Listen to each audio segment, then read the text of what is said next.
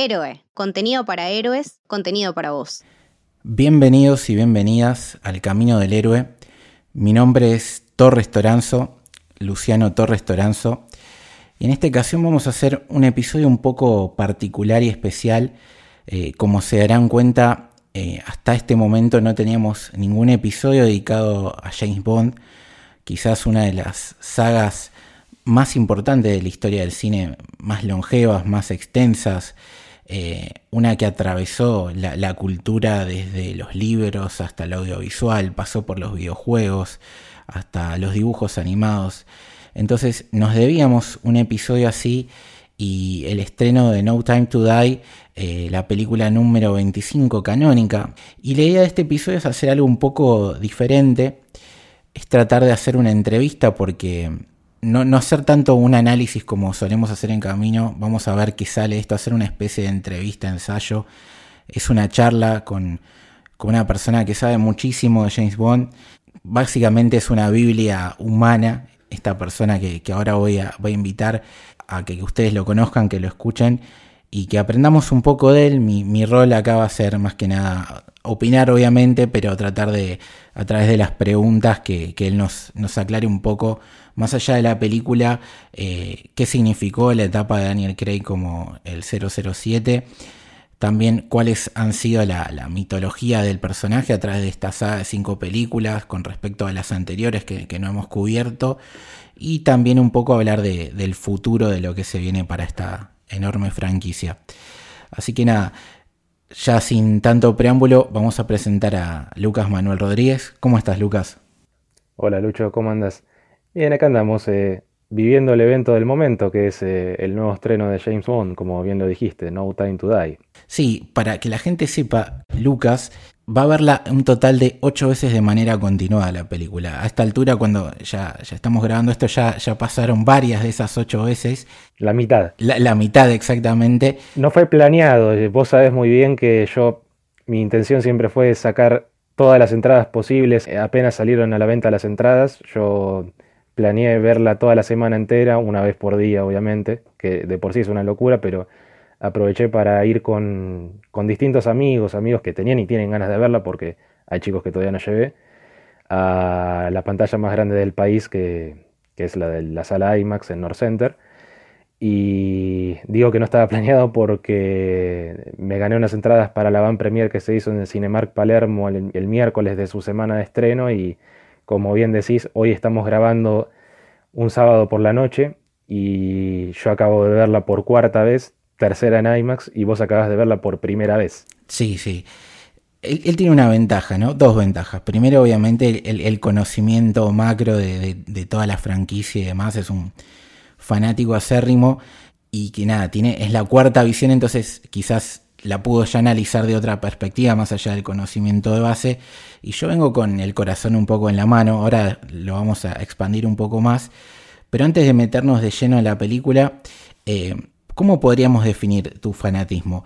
¿Puede ser que tengas por ahí alguna tesis realizada sobre el personaje? Tengo muchos apuntes, eh, a ver, he consumido, he ingerido al personaje de distintas maneras, no solo están las películas, también están las novelas que son su, su, su su referente de base, ¿no? que son la, es la literatura de, Ian Fleming, que las novelas y los relatos breves.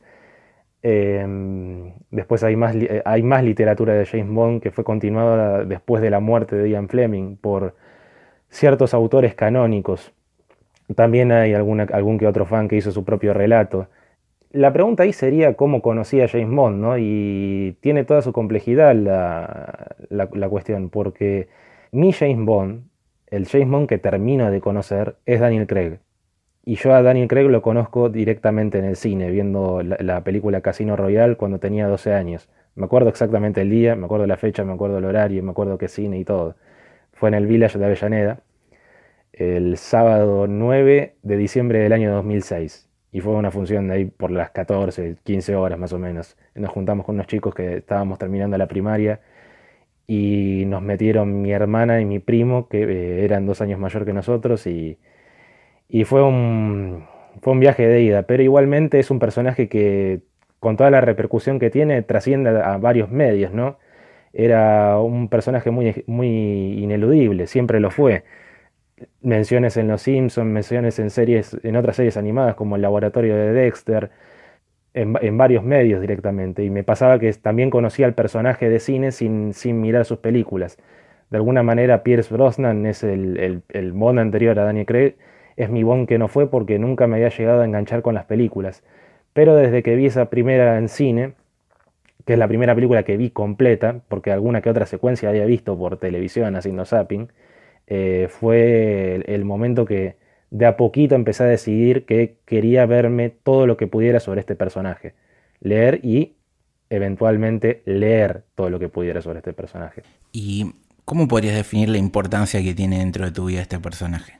A ver, el tema de qué tanto nos define lo lo que miramos, lo que leemos, lo que esté, lo que forme parte del mundo de la ficción tiene toda su complejidad, ¿no? Porque a veces se dice que, a veces se lo toma por el lado de que uno mira esas cosas para imitar todo lo que mira desde ahí y medio como que cuesta distinguir la, diferencia entre cómo opera el cine como eh, representación de una realidad y no como reproducir esa realidad, ¿no? Definitivamente, cuando uno se, enamora de algo, de lo que sea, de una saga, de, un, de un, personaje.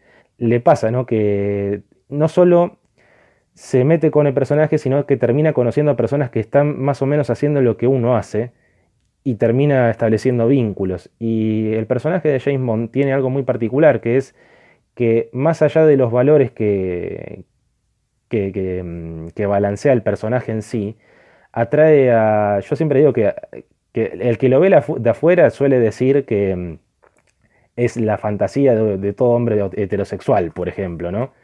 Pero conforme uno más se va metiendo, se va dando cuenta de que trasciende al sexo, trasciende la orientación sexual, trasciende lo generacional, porque una de las maravillas que tiene es justamente esa, que como vos bien decías, es un personaje longevo, no solo en las novelas, sino también en el cine. Y uno cuando empieza a engancharse con el Bond de su época, le termina pasando que inevitablemente termina viendo todas las películas anteriores o casi todas las películas anteriores y empieza a conocer distintas películas de distintas eh, etapas eh, propias del cine, ¿no? Eh, y tiene, tiene, su trascendencia. de alguna forma James Bond es, un, es una muy buena forma de establecer un mapa de cómo se vivían los tiempos eh, en, los que fue, en los que fue filmada cada película, ¿no? Sí, sí, hay, hay una forma de cómo hacer cine que está clara con la etapa de cada personaje, básicamente. Quizás no, tan marcado, porque algunos han atravesado décadas en las que los formatos, las cuestiones técnicas también mutaban muy rápido, los estilos, las influencias, pero se podría decir así de manera liviana. Entonces, eh, te enamoraste de James Bond y de todo lo que significa a través de Casino Royale. Si te lo preguntara ahora, seguramente me podrías detallar hasta el último punto y coma de, qué es lo que te atrapa a este personaje. Pero en las historias de amor, eh, y sobre todo cuando está el primer enamoramiento, uno no entiende qué es lo que, es lo, que lo conectó. Simplemente lo sintió. y creo que eso es lo que a vos te pasó con esa película. Y justamente por eso vamos a, tomar ese punto de partida para analizar lo, que va a ser esta saga. Pero antes de eso, hay que decirle a, la gente que nos está escuchando y después de haber escuchado las primeras palabras de, de Lucas en este episodio, que creo que no hay dudas de que nuestro invitado tiene licencia para matar.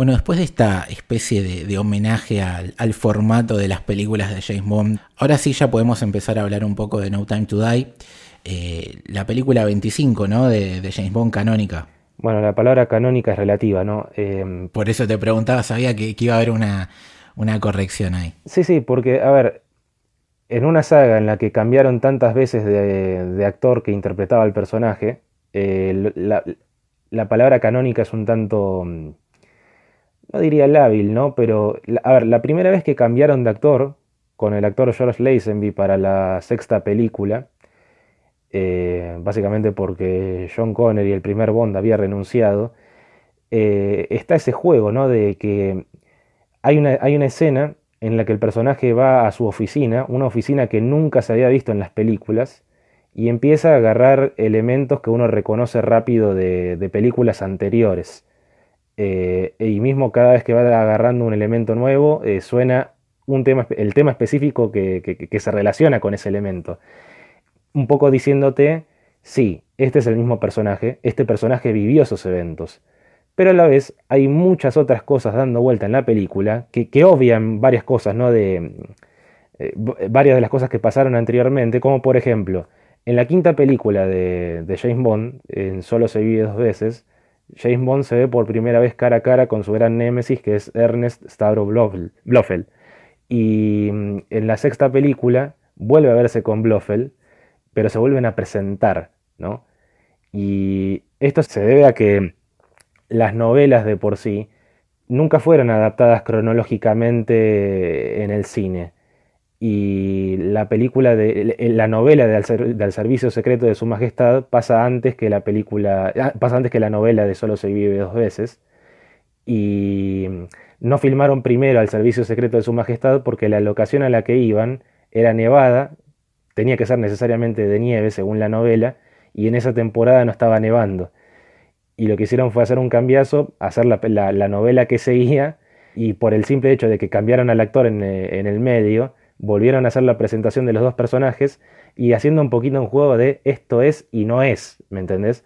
O sea que en términos de... Es un poco... Para que, lo, para que los oyentes de, Camino del Héroe tengan un, un referente de los últimos tiempos, miren las películas de X-Men, por ejemplo vieron que no siempre tienen una relación directa como si las tienen las películas del MCU, que de a poquito te van sembrando una trama general, ahora ya se terminó la, gran central que era toda relacionada con Thanos, y de a poco van desmechando una nueva, pero, pero lo canónico es un tanto lábil, ¿no? Sí te voy a decir que a esta película se la conoce como la, la número 25, porque es la número 25 que está producida por la misma productora que hizo la primera estrenada en el año 1962. Te voy a, te voy a cambiar el, la palabra. ¿Podríamos decir que es la película 25 oficial del personaje? Puede decirse que sí, de las personas que tienen la licencia con la que se empezó la saga en el año 1962. Porque hubo intentos, hubo previos intentos de, adaptación, uno de televisión, eh, y hubo otros posteriores eh, eh, hechos para el cine que, se hicieron en paralelo mientras se continuaba esta otra saga. De por sí todo el problema comienza porque estos productores que hacen la primera película, que es Doctor No, no tenían los derechos para adaptar la primera novela, que es Casino Royale. Casino Royale es, la es, es el relato con el que James Bond se convierte en el agente 007, en el, agente al que le, le, dan esta licencia para matar, ¿no? y el primer productor que tuvo los derechos para hacerlo terminó siendo una especie de parodia en la que muchos personajes, muchos hacen de James Bond. Eh, están Woody Allen, está em, David Niven, está Peter Sellers, pero es un tanto, más que paródica diría sátira. Yo siempre suelo decir que parece, es una especie de Monty Python versión James Bond y termina pasando también que infiltran a una mujer para que haga del mismo James Bond. Y llega un punto en que, en esa película no hay personaje, no hay trama, no hay nada. Es pura, pura sátira psicodélica de los 60. Y bueno, eventualmente pasó que el productor se murió y volvieron a conseguir los derechos. Esta productora que venía haciendo todas las películas del 62 y recién en el 2006 pudieron. Y para eh, que después nos vamos a meter un poco en esto de vuelta de lo canónico, sobre todo cuando hablemos de la interpretación de, Daniel Craig y de la saga en general, que es cerrada. Estas cinco películas se puede decir que es una historia cerrada del personaje.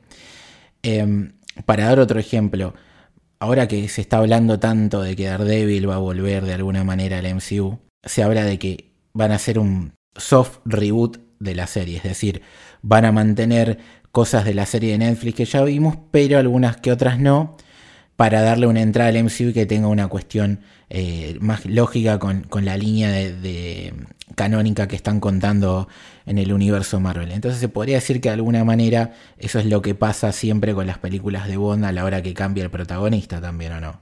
Cada, cada actor hace su versión de James Bond.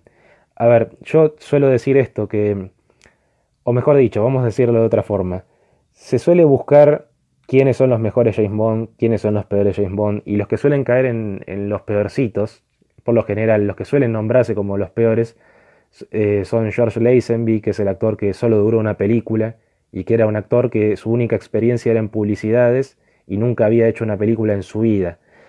Eh, y mismo también se habla de que Roger Moore es uno de los peores porque nunca, nunca fue íntegramente un James Bond que, fuera mm, tratado como un asesino, ¿no? Es, de alguna forma el, Bond más cómico, para, ponerlo en términos eh, de cómics, si quieren, de adaptaciones de cómics, Roger Moore para James Bond es un equivalente a Adam West con Batman.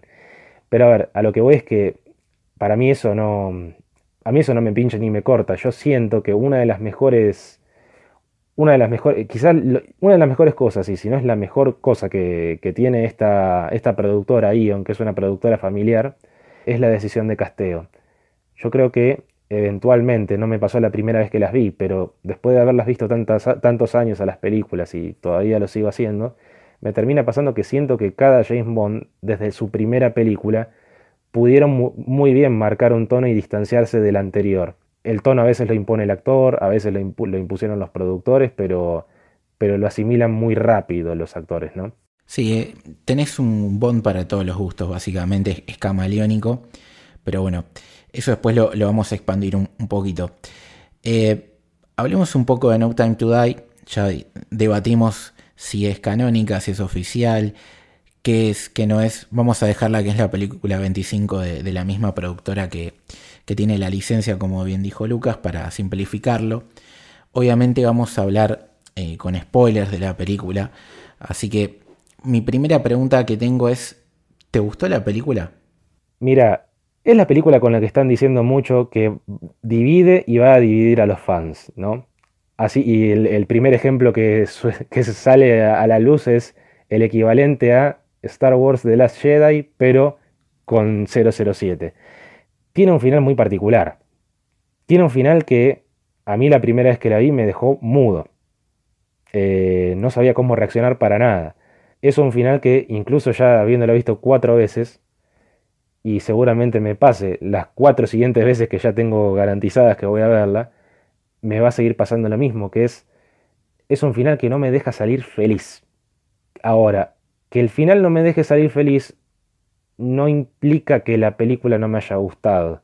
Y yo me di cuenta de que la película sí me gustó recién a la mañana siguiente después de haberla visto, que pude un poquito bajar, eh, bajar de las emociones y empezar a entender no qué es lo que hicieron, sino cómo lo hicieron a través de la puesta en escena de la película. Tratar de analizarlo un poquito más y no tanto de pensarlo de si me gustó o no me gustó que hayan hecho eso que de por sí, a ver, claramente estamos hablando de, lo puedo decir, ¿no? Sí, sí, decirlo tranquilo. De algo que nunca había pasado, jamás, no te digo en ningún medio, porque sí hay una novela hecha por un, por un fan, eh, un relato, mejor dicho, hecho por un fan en el que sí pasó, pero nunca pasó que hayamos visto en el cine la muerte legítima de James Bond. ¿Por qué digo muerte legítima? Porque siempre se ha jugado desde la, desde la segunda película con jugar un poquito con la posibilidad de que el personaje haya muerto, de darle una falsa muerte al personaje eh, en una escena antes de presentarlo la secuencia de crédito inicial. Acá en esta era la única vez que vimos eso, la única vez que se hizo eso fue con Skyfall. No sé si te acordás que es la película con la que empieza que a él le disparan y cae. Sí, sí, sí, sí. Y esto nunca, nunca, nunca había pasado. Y definitivamente es... a ver, toda película de James Bond divide a los fans es mentira eso de que mm, hay películas canónicas en términos de que a todos les gustó. No.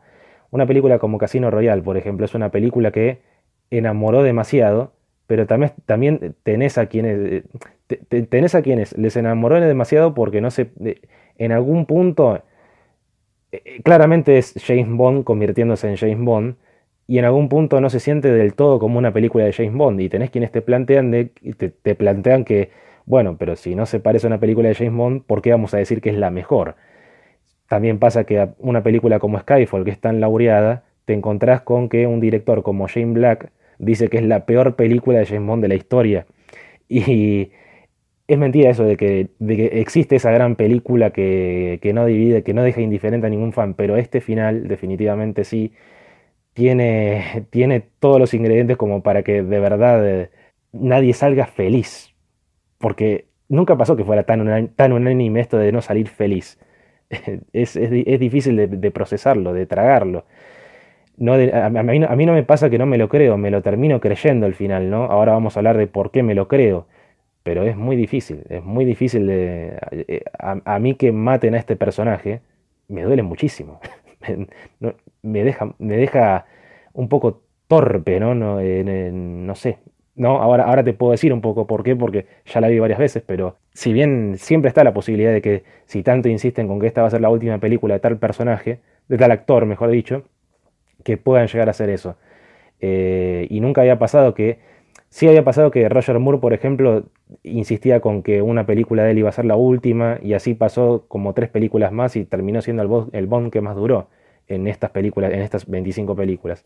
Eh, pero nunca pasó que un actor tuviera tanto la firmeza de que sí terminaba, de que le dieran la oportunidad de que fuera la última, de que se le diera también las, las circunstancias y bueno, que había la posibilidad, pero uno no quería que pasara tampoco. Sí, a mí lo que me pasó es que, como sabía que Lucas le iba a ver desde el miércoles, uno empezó a ver las, las críticas de la Van Premier y lo notaba medio cauto. De golpe, ya sabiendo que le había visto, le pregunté qué le había parecido y me pasó el link a, a la crónica de la película que hizo para Sala Llena, porque Lucas escribe ahí. Y noté que había un dejo de... No me gustó mucho repito, no me gustó mucho, no es que no le había gustado, pero como sentía el dolor de manera indirecta eh, entre las líneas de, sus palabras, sobre todo en, los últimos párrafos. A ver, mi primer, el primer amigo con el que la vi el jueves, lo primero que me pregunta es, ¿aplaudieron al final? Y le dije, no te lo puedo decir. Claro. No se puede decir eso. No, no se ya decir eso anticipa muchas cosas, ¿me entendés? Eh, hay, es difícil ir con poker face, ¿no? Antes de, entrar a ver una película como esta, pero es un sentimiento muy compartido, ¿no? Entonces, yo fui medio raro. A medida que iban pasando los días, eh, el hype me fue creciendo de manera sustancial. Camito, que todo el mundo la conoce, es el alma de, este podcast. Fue a verla el jueves y salió fascinada. Entonces, eso me elevó todavía más el hype. Yo tengo muy fresca todas las películas de esta saga porque las volví a ver en estos días. Entonces eh, llegué emocionadísimo. Y cuando terminó la película, eh, la verdad es que, que fue hace nada, hace dos horas, sentí una angustia tremenda en el pecho. Y mi primer mensaje para Luca fue decirle, che, estoy angustiadísimo. Eh, y es un sentimiento que, todavía tengo y que me, corre por las venas porque uno aprendió a quererlo a Daniel Craig. En mi caso, que esto no, lo comenté, eh, la primera película que fui a ver al cine de James Bond fue la última de, Pierce Brosnan. Me gustó, pero la dejé ahí, ¿no? Es como que, che, qué buena película de acción y nada más. Porque hasta ese momento Pierce Brosnan me caía medio, medio mal. Lo mismo me pasó con Daniel Craig cuando lo eligieron. Me caía mal. Y después con el tiempo, viviendo las películas, obviamente eh, me cerró la boca y, me terminé convenciendo hasta tal punto de que me parece que nació para hacer este personaje y coincido con Lucas con lo que dice de, la productora a la hora de hacer el casting. Entonces, ahora habiendo tenido ya las cuatro películas previas para ver de corrido, cosa que uno cuando va yendo al cine eso lo pierde, y vas viendo el crecimiento del personaje, la historia y cómo termina, es inevitable sentirte triste. Porque creo que eso es algo de lo que podemos debatir sobre el final. Que más allá de la muerte del personaje, que obviamente es contundente porque como dice Lucas a nivel cine nunca pasó, eh, es cómo lo matan. En mi caso, y ahora te, te, lo, te lo abro el juego a vos, es que estaba tan cerca de, por fin alcanzar la felicidad. Un personaje que en esta saga, sobre todo, lo vimos que es un tipo que siempre termina perdiendo, pese a que gana en todas las películas, él a nivel personal siempre termina perdiendo algo. Y acá realmente tenía la felicidad al alcance de la mano, se había sacado todo el peso del pasado, de los secretos. Ya está. Y, termina así, ¿no? Tan cerca y tan heroicamente eh, despidiéndose de nosotros. A mí la verdad que mientras lo digo se, me hace un nudo en la garganta y creo que eso es lo que más me duele. Más allá de la muerte del personaje es el cómo. Ahora, ¿por qué te, dolió tanto la muerte y, cómo es eso de que lo terminaste de entender? ¿Por dónde empezar, no? Eh, es una decisión que está irritando a muchas personas y es una decisión, y es una decisión que a otros, si bien los deja callados, eh, la película los deja enamorados. Así como digo que toda película de Bond es divisiva en algún punto, esta, bueno, tiene este final que es eh, para algunos es la muerte de la saga, ¿no? Si bien al final, final, final de los créditos están las cuatro palabras que siempre aparecen al final de todos los créditos, que es que James Bond va a volver. Eh, James Bond will return. Pero mm, hay una cuestión en términos de, de, cómo, de cómo relacionar a las novelas con las películas, que es la siguiente. Eh, las novelas son muy distintas a las películas, pero todo en realidad comienza con la tercera película, Goldfinger, que es la primera que toma ciertas distancias en relación al, material original. Si bien las dos primeras películas también lo hacían, se sienten como, como adaptaciones más fieles, ¿no? por decirlo de alguna forma, pero la película Goldfinger, que es la película que uno en cualquier libro de historia la encuentra como uno de los grandes referentes de la historia del cine, eh, no están así, ¿no? No, no, están de seguir al pie de, la letra todo lo que pasó. De hecho, cambia rotundamente el final del, relato, ¿no? En la comparación. Y es un poco parecido a, yo lo pienso con, en relación con Harry Potter. No sé si te acordás que las dos primeras películas son, no, no te digo un calco total, pero son bastante calcadas de, la, de, las dos novelas. Y en cambio la tercera, con la tercera se empezaron a tomar otras libertades. Y terminó, y yo recuerdo muy bien que cuando salió la tercera película de Harry Potter había muchas muchos fans decepcionados con ciertos aspectos, y hoy por hoy cuando se habla de Harry Potter se, la tiende a, rescatar como la más, la más cinematográfica, ¿no? porque está dirigida por Alfonso Cuarón. Pero mm, siempre surge esto ¿no? con James Bond. ¿Cuál es la mejor película? ¿La que es más fleminiana, o sea, por el autor de las novelas, de Ian Fleming, o la que se va más por el lado opuesto, ¿no? De, saber cómo discutirle al autor. Yo creo que en algún punto, o mejor dicho, las películas que a mí más me, más me, fascinan de James Bond son las que encuentran un punto medio entre las dos cosas, ¿no? Pero también me gusta mucho encontrarme con, ciertos gestos fleminianos en las películas. ¿Qué es lo fleminiano en, James Bond? James Bond es un personaje que, como profesional, es un gran espía, tiene todas las destrezas, pero a su vez se muere de ganas por, por encontrar la gran chance para liberarse de ese, de ese trabajo que, tanto, que eh, así como es tan bueno, tanto lo detesta, ¿no? Ya pasa desde la primera novela que es Casino Royale y la primera película de Daniel Craig, también titulada Casino Royale, es la primera vez que esta, esta productora pudo explotar ese, eh, ese derecho, eh, notás que el personaje sabe correr, sabe disparar, con la acción se maneja bien, sabe seducir mujeres para extraerles información, pero también se muere de ganas por sentar cabeza, ¿no? Por formar una familia y bueno, en la película Casino Royal pasa lo que pasa, que es también lo que pasa con la novela, que se enamora de una mujer y esa mujer al final del día de alguna forma está vinculada con sus enemigos y termina sacrificándose. Eh, en realidad en la novela suicidándose y en la película sacrificándose. Pero en parte lo, fleminiano pasa por ahí. Te, hago un asterisco. De hecho, en toda la saga de Daniel Craig, la única película donde él de manera directa o indirecta no quiere romper con la rutina de ser espía es eh, Quantum of Solas, porque en Casino Royale como decís vos, se quiere ir con Vesper, en Skyfall aprovecha el, disparo de Money Penny para medio retirarse hasta que decide volver a la acción. En, la película anterior Spectrum, eh, lo mismo, él se termina yendo con, con Madeleine y parece que es el final feliz de la saga, y acá, bueno, con el sacrificio final. Entonces, la única película en toda la saga que él no muestra ese fleminiano de, querer cortar un poco con, con este don barra pesadilla que es ser el mejor espía del mundo es Quantum of Solas. Eh, yo te diría todo lo contrario, que en realidad la que más va por ese lado es esta, porque justamente comienza con una carencia que es su, su número de doble cero, que está en manos de una mujer. Pero a ver, Justamente el otro día con vos hablábamos, eh, no me acuerdo si fue durante la semana en la que salía la película o una semana antes, pero fue mucho antes de que el mundo viera la película eh, que se destapara lo que se, destapó. Que tanto se postergó, dicho sea de paso, no sé si lo recuerdas, es la primera película, el primer gran tanque que fue postergado antes de que estallara la pandemia, justo sobre el límite. Y que hoy entendemos por qué viendo eh, los elementos de virus que maneja la película, ¿no? Sí, sí, igual eso está desde mucho antes, ¿viste? Supieron anticiparse de alguna manera lo, que está pasando ahora.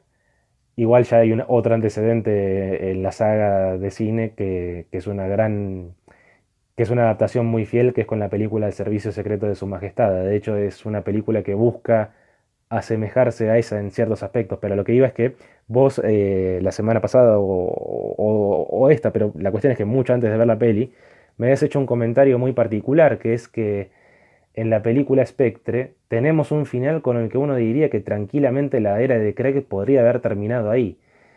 ¿Qué más tienen para hacer después de mostrarte lo que te mostraron en Spectre? ¿Guste o no, o no guste la película? Que a mí es una película que la primera vez que la vi no me gustó para nada, pero con un primer repaso empecé a, a encontrarle cosas y con el correr del tiempo se terminó convirtiendo en mi favorita de Daniel Craig.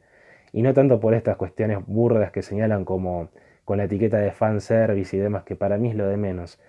Yo lo que noto es que en ese final de esa película, en el final en el que Daniel Craig está por matar a su gran enemigo y decide no hacerlo para, dejarlo en manos de la ley y arrojar su Walter BBK, que es eh, el arma reglamentaria, eh, renunciando simbólicamente al MI6, siento que ahí tenemos el final fleminiano más honesto que que Ian Fleming nunca pudo escribir, porque el hombre murió, murió antes de que nos pudiera dar un final en, la saga, si es que tenía planeado hacer un final.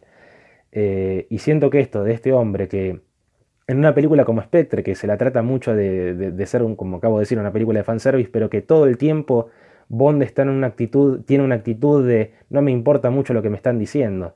Incluso cuando el personaje le revela, en realidad mi verdadero nombre es este, le dice, ah, mira, qué lindo. Y así hay muchas cosas, viste, que mucho no le importa. Y en la última escena, cuando lo puede matar, ¿sabes qué? Que te, agarren los la, que te agarre la ley y se va con la mujer, algo que nunca le había pasado a Daniel Craig en la saga, eso es lo más fleminiano que uno puede encontrar. Que, que, que, logre sentar cabeza, pero que ese sea el final, porque si algo le pasa a James Bond, tanto en las películas como en las novelas, es que nunca llega a sentar cabeza. Es que nunca llega a tener una mujer en su vida con la que pueda pasar el resto de su vida. Y en esta película justamente no hay una sola mujer. Y esa es, una de las preguntas, ¿no? La que, te dice, la que te entre la semana, aprovecho y te la repito, ¿no? Esto es un tema ya personal y de opiniones porque habrá gente que tendrá una opinión totalmente apuesta a la que vamos a, comentar ahora. Ese pudo haber sido el, final perfecto para la saga Daniel Craig. Entonces, más allá de que estamos dolidos con, con este cierre, con la muerte del personaje, que pese a eso la película nos gustó mucho, eh, a nivel guion, a nivel ya estando las cinco películas, y repito, gustándonos No Time to Die, ¿es necesaria esta quinta película o todavía podemos decir, si terminaba en Spectre estaba todo bien? A ver, repito que el final de Spectre es el más honesto. Yo creo que si, si Ian Fleming nos hubiese podido dar un final, no sé si hubiese sido exactamente igual que el de Spectre, pero hubiese sido algo parecido el final de esta película, siento que es un final más, esto lo dije en la nota que escribí para Sala Llena, es un final más íntegro para la saga de Daniel Craig. Eh, más que honesto, ¿no? Es íntegro con la saga de Daniel Craig. Pero pasa lo siguiente. Eh, pasaba con el primer director, Terrence Young, que lo planteaba, Pasó muchísimo más con el director de esta película de George Lazenby, que, es, eh, que tiene mucha repercusión con esta película que, está estrenándose ahora, que es al servicio secreto de su majestad, la de Peter Hunt, eh, pasó cuando pudo tomar el rol como James Bond Timothy Dalton, eh, y lo planteaba también uno de los primeros productores, que es Albert, Albert Broccoli, el padre de, una de la de, Bárbara y, padrastro de Michael Wilson, que son es la dupla productora desde, desde la primera película de Pierce Brosnan, pasaba que estas personas que acabo de nombrar tenían una regla muy básica que es que cuando uno no supiera para qué, hacia qué rumbo llevar al personaje, cuando uno pierde un poco el hilo a la hora de adaptar al personaje, lo mejor que puede hacer es recurrir a Fleming, recurrir a las novelas, ¿no? Esa es un poquito la regla. Eh, esa, fue, esa fue un poquito la regla y Michael Wilson hace unos años había comentado que algo que les pasa siempre con las películas de James Bond es que con la primera que hacen arrancan en un modo full Fleming y de a poquito se van distanciando de él y a veces pasa que se vuelve no más fantasioso o no sé, ¿viste? Pero, pero es, una, es como la regla común y que cuando se pierden, cuando tienen que volver, van a Fleming de nuevo. Esta película hace algo muy particular que eh, entiendo por qué está molestando, pero no me voy a poner del lado de que si a alguien no le gusta un carajo esta película, no es ningún fan de James Bond, o tampoco me pondría en viceversa si esta película no me gustara para nada. Pero con esta película noto que recurren a Fleming, pero no con, la creación de, de, Fleming, sino con Fleming la persona. Ian Fleming es un hombre que de alguna manera hace trascender sus, sus, vicios, su, estilo de vida, en un personaje. El personaje de James Bond es una extensión de todo lo que era ese hombre, ¿no? Y en esta película empiezan, tratan de ir un poco para el lado de tratar de representar no la creación de Fleming, sino a la figura de Fleming, a lo que representa Fleming, en la, eh, no te digo en la literatura, sino como creador de un personaje, ¿no? De hecho, todos sabemos que uno de los temas que toca, que, que, que, es eh, tangencial en esta película es la paternidad. Eh, que dicho sea de paso, James Bond sí fue padre una vez en las novelas, que es al final de la novela de Solo se vive dos veces. Nunca pasó en las películas, pero sí en las novelas. Y en la novela pasaba que al final nos enterábamos de que una mujer estaba embarazada de James Bond y nunca nos enterábamos de qué pasaba con ese fruto de James Bond. En esta película hacen algo parecido, que es, eh, bueno, al, final de la, de la secuencia precréditos, él la deja a Madeleine, la deja en un tren, vemos que antes de que la puerta del tren se cierre, Madeleine se toca el vientre, y bueno, después nos enteramos por la mitad de la película, algo que nos habíamos enterado hace mucho, nos, lo habían spoileado los fans, que es que James Bond tenía una hija. Eh, pero así como la, figura de la paternidad es un tema en la película, eh, me parece un gesto peculiar, eh, no, no, quiero decir interesante, pero ni tampoco quiero decir arriesgado, pero un gesto firme, el de retomar la figura de, Ian Fleming proyectada en James Bond. ¿En qué sentido? Nosotros cuando lo vemos a, James Bond en Jamaica, que Jamaica es la cuna de James Bond porque ahí es donde lo creó Ian Fleming, tiene un estilo de vida, viste que lo vemos pescando, lo vemos navegando un poco, lo vemos haciendo todo lo que a Ian Fleming le gustaba hacer, o casi todo, porque no en ningún momento bucea y era una de las cosas que más le gustaba. Pero lo vemos haciendo, eh, teniendo todo eh, ese, dándose ese tipo de gustos y de hecho, viste que la película, al final, después de que muere James Bond, eh, M, Ralph Fiennes, lee una cita, ¿te acordás? Sí, sí, sí. ¿Esa cita que lee, la, llegaste a reconocer? No, no, ¿de qué es? Esa cita que él lee es una de las frases más citadas de Ian Fleming. Y esa frase la dijo Ian Fleming. Eh, no todo el mundo la relaciona con esto, pero la dijo en la dijo cuando ya se lo conocía como el autor de, James Bond, ¿no? de, las novelas. Y él llegó a vivir 10 años siendo famoso por, cerca de 10 años, ¿no? por ser famoso por haber escrito a James Bond. Y ya creo que ya habían salido de las películas para cuando dijo eso, que básicamente lo que dice es que él entre simplemente existir y vivir y vivir prefiere invertir su tiempo en algo viviendo, ¿no? Y, en el momento que él dice eso, él ya tenía sus dificultades eh, cardiovasculares y sus médicos le recomendaban que dejara de fumar y de beber, que eran sus dos vicios máximos. Y el tipo dijo, bueno, antes de dejar esto, prefiero morir, por decirlo de alguna forma, pero no solo eso, sino que hasta que se murió el tipo no paró de escribir. Eh, y por eso te digo, ¿viste? nunca llegó a darle un final, pero nunca paró de escribir. De hecho, la novela El hombre del revólver de oro es una novela hecha, es una de las que más se, se la critica porque eh, dicen que la quiso hacer a las apuradas, dicen que no la terminó él, ¿viste? Y demás. Pero esa, esa cita al final eh, dicha por M, me, terminó de hacer un clic. La primera vez que la vi me, gustó que estuviera. Al día siguiente, cuando lo pensé un poquito, me, hizo un poco un clic la cabeza y noté que los gestos que hace Bond en su sacrificio son muy simétricos al gesto que tuvo Ian Fleming al decir eso.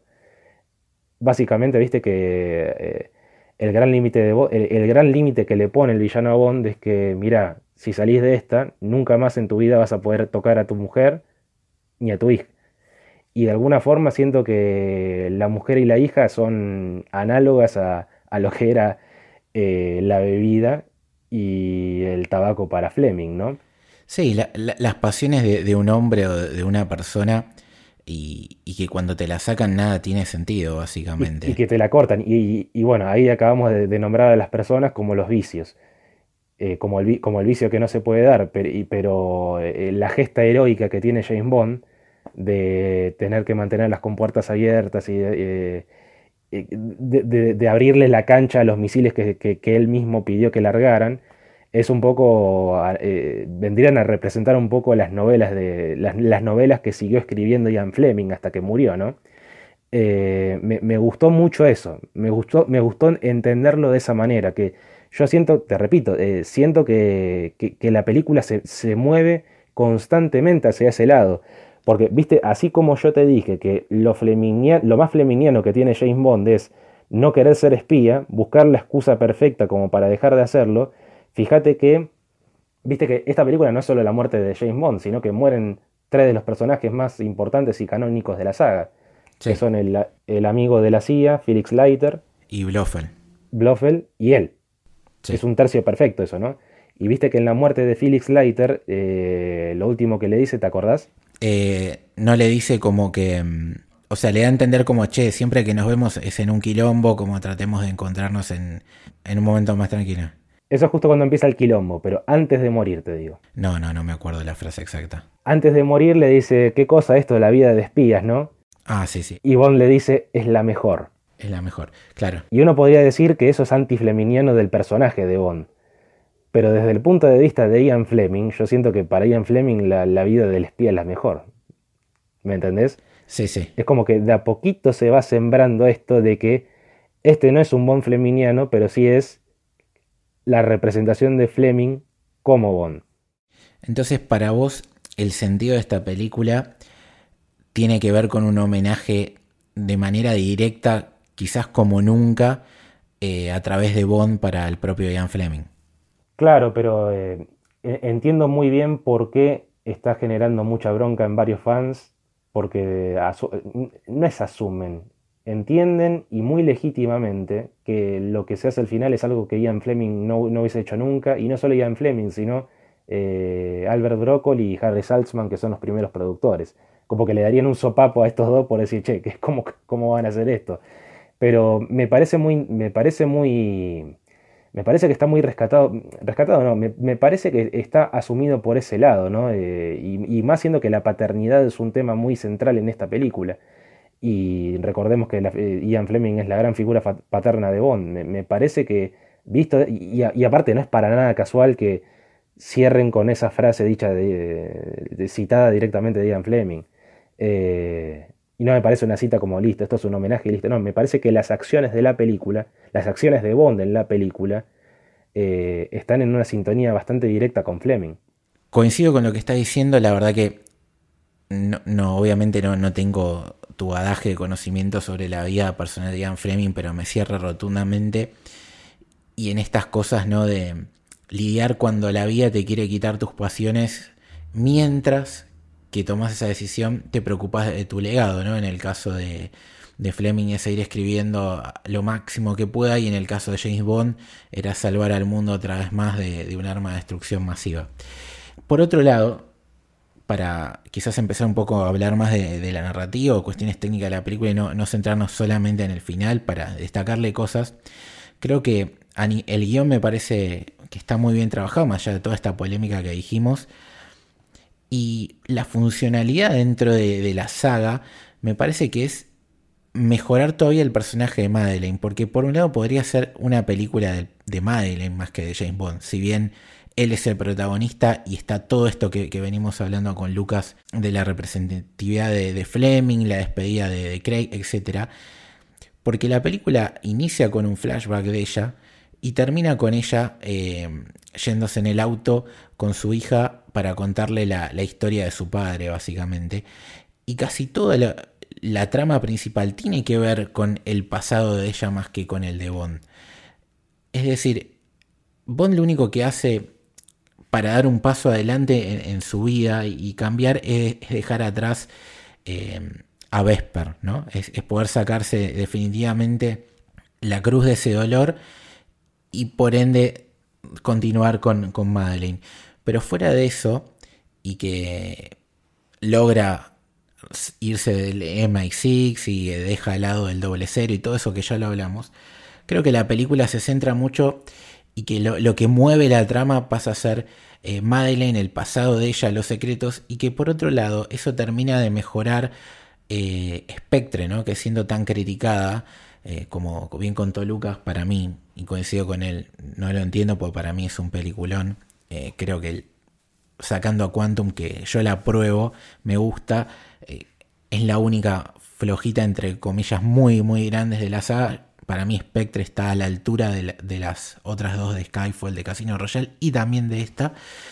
Pero me parece que a nivel narrativo no sé qué te parece si no la mejora un poquito, que justamente quizás es lo que no pasó con Quantum y Casino Royale. Sí, eh, en inicio me gustaría decir esto, que sobre el personaje de James Bond, él en todas con todas las encarnaciones siendo tan distintas, el personaje sigue siendo el mismo, digo yo siempre, ¿no? Lo que cambia es el contexto. Pero el personaje sigue, sigue teniendo los mismos gustos, los mismos vicios. Eso no cambia. El contexto, lo que te muestran en pantalla, sí varía. ¿no? Y, la coyuntura tiene cierto peso, pero Bond nunca cede a esa coyuntura, sino que se le opone.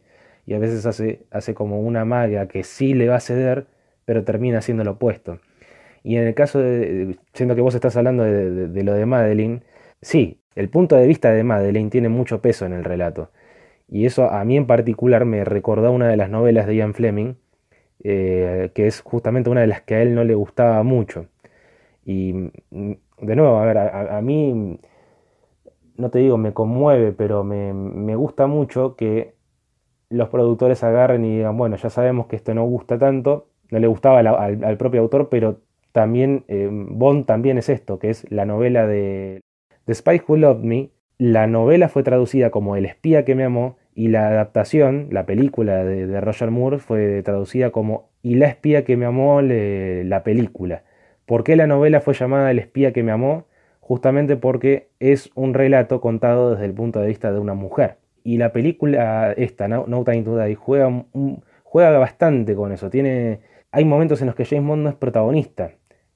Pero igualmente no es solo Madeline. Fíjate que el peso de las acciones de muchos personajes eh, eh, terminan siendo decisivos en, la película, ¿no? Es más coral, es más coral. Claro. En términos de, de, qué, de qué tanto engrandece a, a, a, Madeline y a otros personajes presentados en Spectre, por ejemplo, siento que sí, le, dan un paso hacia adelante con esos personajes. No sé si, los termina de reivindicar. Yo no creo que sean personajes eh, lábiles, como se lo suele señalar. Sí hacen algún que otro coqueteo, como por ejemplo el terminar de aclararte que Blofeld no es el hermano legítimo de James Bond, sino que él hace el juego de, llamarlo hermano porque el padre lo había adoptado, pero, eh, pero sí, me, me, gusta hacia dónde lo llevaron el personaje de Madeline. Eh, eh, hay una entrevista que le hicieron a ella en la carpeta, en, la, en la premier, que le decían, eh, tu personaje ahora es fuerte, y le dice a la entrevistadora, sí, ya era fuerte en Spectre. y me, pareció hermoso que le dijera eso, como diciéndole, mira querida, anda a mirar de, de nuevo la película, hicimos un, buen laburo, me parece. pero no, no, no, en esos términos sí es una película muy atípica, ¿no? Eh, y fíjate que algo de lo que no, los fans hablamos mucho, pero vos, por ejemplo, no me lo mencionaste, que ¿qué notaste vos en el gun barrel, en la secuencia del cañón al principio? ¿Qué noté? No, no, sé, me, llamó la atención en este caso particular que fue, eh, parecía como un logo más que una parte de la película. Viste que es muy normal que, no sé, te ponen el leoncito de Metro Goldwyn eh, rugiendo, demás. Entonces, eh, primero que estaba en la sala que había mucha gente hablando, eh, que me molestó. Entonces, cuando de golpe veo eso, pensé que era un logo, porque de golpe viene el disparo de Bond y arranca la escena con el flashback. Entonces fue como medio raro. E, esa fue la sensación que me quedó. Bueno, lo, raro fue que usaron el, logo de Universal, se, termina transformando en el, cañón, ¿no? Claro. Nunca habían hecho eso, pero en realidad el, gran detalle de ese gun barrel es que le falta un elemento muy clave, que es la sangre. Ah. Es el primer gun barrel que no tiene sangre. Y bueno, eso a muchos les cayó muy mal de entrada. A mí no te digo que me cayó ni bien ni mal, pero evidentemente es un gesto que, que remarca que, bueno, o James Bond le pifió al tiro, o directamente no hay sangre porque la, sangre derramada que vas a ver va a ser la de James Bond al final. Puede ser, ¿no? Puede ser. Tomaron muchas decisiones así, desde, no solo desde la primera escena, como vos señalas de Madeline, sino eh, el flashback, sino con desde el Gun Barrel. Pero, pero sí, es una película muy atípica que las tiene todas para amar o como para ser detestada, ¿no? Sí, y yendo al guion y esa escena inicial, que es, por eso digo que, que mejora un poco Spectre, porque es algo que ella te cuenta al pasar en la película, que ella de, chiquita disparó, y de ese comentario se armó toda la trama para la que va a ser eh, la película decisiva y todo el peso que, que, conlleva eso. Y después hay algunas ciertas analogías que, que, me fueron pasando mientras la veía, que por ejemplo en Skyfall lo vemos a, a Bond casi morir abajo del hielo, sale y es como un renacer para el personaje, ¿no? Y acá le pasó lo mismo a Madeleine cuando era chiquita. Y, y cómo esas cosas terminan pesando, porque Bond a partir de ahí la pierde a M y eso inicia el camino a, ir detrás de Spectre y conectarse con Madeleine. Y acá Madeleine eh, estaba por morir en manos del villano y después eso termina jugándole en contra y quitándole la chance de, terminar con, con Bond, básicamente por por el envenenamiento que le hace a, nuestro doble 007 para, y que evita que pueda estar con, con Madeleine y con la hija. Y, ese tipo de, cositas va de la mano de, un guion que, decime si estoy equivocado, que está hecho por cuatro personas, ¿no? Por un lado está Neil Purvis y Robert Wade, que son eh, los escritores de toda la, saga de, Craig y que habían sido parte de las últimas dos de, de Pierce Brosnan y que, y que también incluso fueron parte de la película John English, que es una de esas parodias eh, de las tantas que hay de James Bond, que en este caso es protagonizada por Rowan Atkinson. A ellos se le sumó el director de la película, que no lo nombramos hasta ahora, que es Kari eh, Yoshi Fukunaga, creo que, se dice así, perdón si no es así. Y tiene la adición, que quizás por eso viene un poco el lado femenino, eh, que contaba Lucas, esta mirada desde el otro lado, como, como la novela de mm, El espía que me amó, que es eh, la incorporación de Phoebe Waller Bridge, entre paréntesis, la esposa de, nuestra Letty de Camino del Héroe, que es una actriz que la rompió en Fleabag, que, que la protagonizó, que la escribió, y son estos cuatro los guionistas, ¿no? Claro, ahí un poquito creo que estás apuntándome a que Claro, también hay una mujer en, el guion. Igualmente, si vos ves el póster de Doctor No, eh, uno de los. Agarra cualquier póster de la película de Doctor No, que es la primera del 62, y vas a notar que hay tres nombres en, el crédito como guionistas, y uno es eh, Joanna Harwood. O sea, a lo que voy es. De entrada siempre se, estuvo esa búsqueda de buscar cómo la perspectiva femenina entiende estos términos, estos términos del hombre que usa a las mujeres para, concretar su misión. No para ceder, ¿no? sino para ver eh, cómo, reaccionaría una mujer que es eh, succionada por este seductor, ¿no? De alguna forma. Pero sí, eh, Phoebe Waller Bridge es, la guionista que, es reclutada a último momento tengo entendido. No último momento sobre la filmación, sino eh, es, la, última reclutada del cuarteto. Se supone que el, que hizo los mayores cambios de, estructura de guion fue, el mismo Fukunaga, porque recordemos que el primer director de la película iba a ser Danny Boyle. Y Danny Boyle iba a llevar a su propio guionista. Y Danny Boyle eh, desaparece de la producción por una cuestión de, como se suele decir siempre, de diferencias creativas. Y por mucho tiempo se dijo que pasó eso porque Danny Boyle quería matar a James Bond. Y ahora, siendo que uno tiene este resultado ahora, se queda pensando un poquito, ¿no? Eh, ¿qué habrá sido, ¿Cuál habrá sido esa diferencia creativa? Eh, ¿Qué es lo que no habrá querido ceder Danny Boyle? ¿O qué es lo que no le cedieron a Boyle? Y uno especula que es, es la, la falta de la muerte, ¿no? Pero creo que el motivo por el que es reclutada eh, esta mujer es para afilar diálogos. Y con afilar diálogos no me refiero a que él los corrige simplemente, sino que eh, también añade cosas, ¿no? Pero no, no, en términos de estructura. Te digo cuál es la escena que creo que sí escribió completamente ella. Hay varias, ¿no? Pero para mí la que parece muy escrita por ella, por lo que vi de Fleabag, tiene que ser para mí eh, la reconciliación entre Bond y, Madeleine. Viste que cuando de verdad, antes de que se den el beso de nuevo, e, ella le dice, ¿sabes, ¿sabes qué es lo peor que tenés? Y él le dice, mi, timing. Y ella le dice no, y le dice, mi sentido del humor. Y le dice que no, y se le empieza a acercar de a poco y él le dice, e, e, ella le dice, estás muy, y él le dice, estás perfecta. Bueno, eh, un amigo mío me dijo, me decía, lo que tiene de lindo esa escena es que un poco Madeleine está haciendo que Bond diga lo que a nosotros nos gusta de James Bond.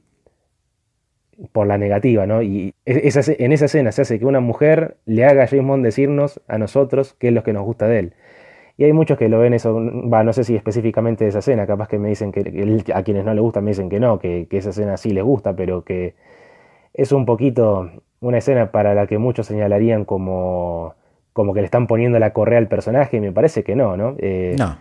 Me, parece que lo, maneja con un humor que está en los límites de, como acabo de decir, de, como dije antes, ¿no? de, ceder a la coyuntura. Y siento que James Bond nunca lo hace. Y de hecho, eh, así como él en esta película tiene por primera vez en toda la saga la oportunidad de ser padre, de ser un marido y que esto que el otro, eh, eso se le cede, pero se le quita rápido, ¿no? Eh, no le dan tiempo para disfrutarlo, porque justamente James Bond no es un personaje que que pueda, eh, así, siendo tan buen espía, no puede gozar, eh, si, lo goza es de manera muy... Muy efímera. Efímera. Sí, creo que eso es lo que hace también que, termine doliendo más todavía el, final. Y mm, con respecto a lo que planteas, sí, porque aparte es un personaje que, por lo menos en esta saga y, y la narrativa de toda la saga en general, que te muestra que él quedó dolido o sea, él se llega a enamorar de Vesper y termina Dory. Después no, se enamora hasta que la conoce a Madeleine, ¿no? Entonces, él vuelve a sentirse traicionado. Encima es una traición que va de la mano de, tocarle el pasado con Vesper. Y cuando se da cuenta de, de, que no era así y de que la tiene de vuelta enfrente, es muy de valiente, muy de hombre justamente eh, tener los huevos para decirle, che, me equivoqué y, siempre te quise y siempre te voy a querer. O sea, no todos se animan a hacerlo. Entonces, está perfecto ese planteo que se suma en esa misma escena a, lo que comentó Lucas. Y que nada, me parece que, es una mezcla de brillantez con ternura esa, escena y, me gustó mucho a mí en lo particular. ¿Qué opinas de, la dirección de, de Fukunaga? ¿Te gustó? Sí, a ver, te digo lo que más me gustó. Me gusta el nivel de puesta en escena. Que a ver, puesta en escena no es eh, decorados, eh, colorimetría o cosas más bien técnicas que, suman, no, no, te las estoy desmereciendo. Pero en términos de cómo se, de cómo se arma una historia para sostener algo, me, gustó muchísimo. Hay, muchos que atacan, que, va, no que atacan, pero sino que apuntan directamente a cómo dirige la acción, ¿no? Y se la compara con otros directores como Martin Campbell, John Glenn, que me parece que tienen otro estilo de manejar la acción que es más de, sobre todo Martin Campbell, que es de subir progresivamente, ¿no? Y esta película, si bien tiene mucha acción, no sé, siento que la maneja de otra manera sin, sin ser eh, cortada abruptamente. Pero tiene, tiene un estilo de, dirigir la acción muy particular. A ver, a mí me, en materia de acción, por ejemplo, eh, muchos hablaban de dónde va a poner un plano secuencia Kari Fukunaga, porque si recuerdan, por ejemplo, la serie de True Detective, la primera temporada que él la dirigió completa, había un plano secuencia muy particular en, eh, el cuarto episodio, era creo, sí, que, terminaba así el capítulo, con, un, con, una, con Matthew McConaughey infiltrándose en una pandilla de motoqueros, y todos se preguntaban dónde habrá un plano secuencia así, o si es que lo habría y también lo están en otras películas. Y esta, y esta peli tiene un plano secuencia que es eh, de Bond subiendo una escalera que, Espectacular. Que no, va a bajar, que no va a bajar nunca más, ¿no? Va, que en realidad la baja, pero es, es la escalera que lo termina matando. Y de hecho es un plano secuencia muy no, parecido, pero que uno esperaría, por ejemplo, en alguna temporada de Daredevil, ¿no? Sí, sí, sí, definitivamente. Que también se lucía por esos lados, pero siento que lo hicieron. Siento que no solo es el tecnicismo de hacer un plano secuencia, sino de establecer una acción o un conjunto de acciones que ya habían pasado en otras escenas y se resignifican al volver a aparecer. Un ejemplo, viste la, secuencia en Matera, en Italia, al principio, cuando, cuando explota la bomba en la, mm, en la tumba de Vesper. Bueno, en esa escena que tenemos, tenemos eh, una explosión, de esa explosión él, a él le queda una sordera eh, eh, que, no, que no le dura mucho, ¿no? Eh, una, sordera temporal, digámoslo así. Una sordera breve. A esa sordera breve le sigue un disparo, que se lo ve muy rápido, ¿no? Pero él cuando va al puente, lo ve al chico, lo sigue, él recibe un disparo en el hombro y después muy brevemente se ve que está sangrando.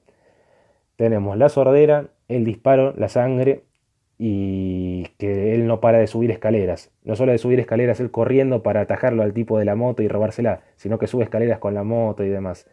Esas escaleras después se repiten en el clímax también, que, que, es en esta escena del, plano secuencia. Y no solo son las escaleras, sino que él viste que hay un momento que también le vuelve a explotar una granada y tiene otra vez una sordera y después lo vemos sangrar a él, que es bueno, la última sangre que va a derramar en su vida.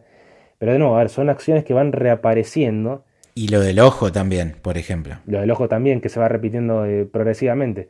Pero a lo que voy es que son, son cositas que van apareciendo de a poco y hay detalles de, puesta en escena que al público que va solamente a pasarla bien se le escapa muy rápido, pero me llama mucho la atención cómo, viste que eh, cuando él hace eh, ese salto con la moto al principio en Matera por las escaleras sí. que salían todos los trailers.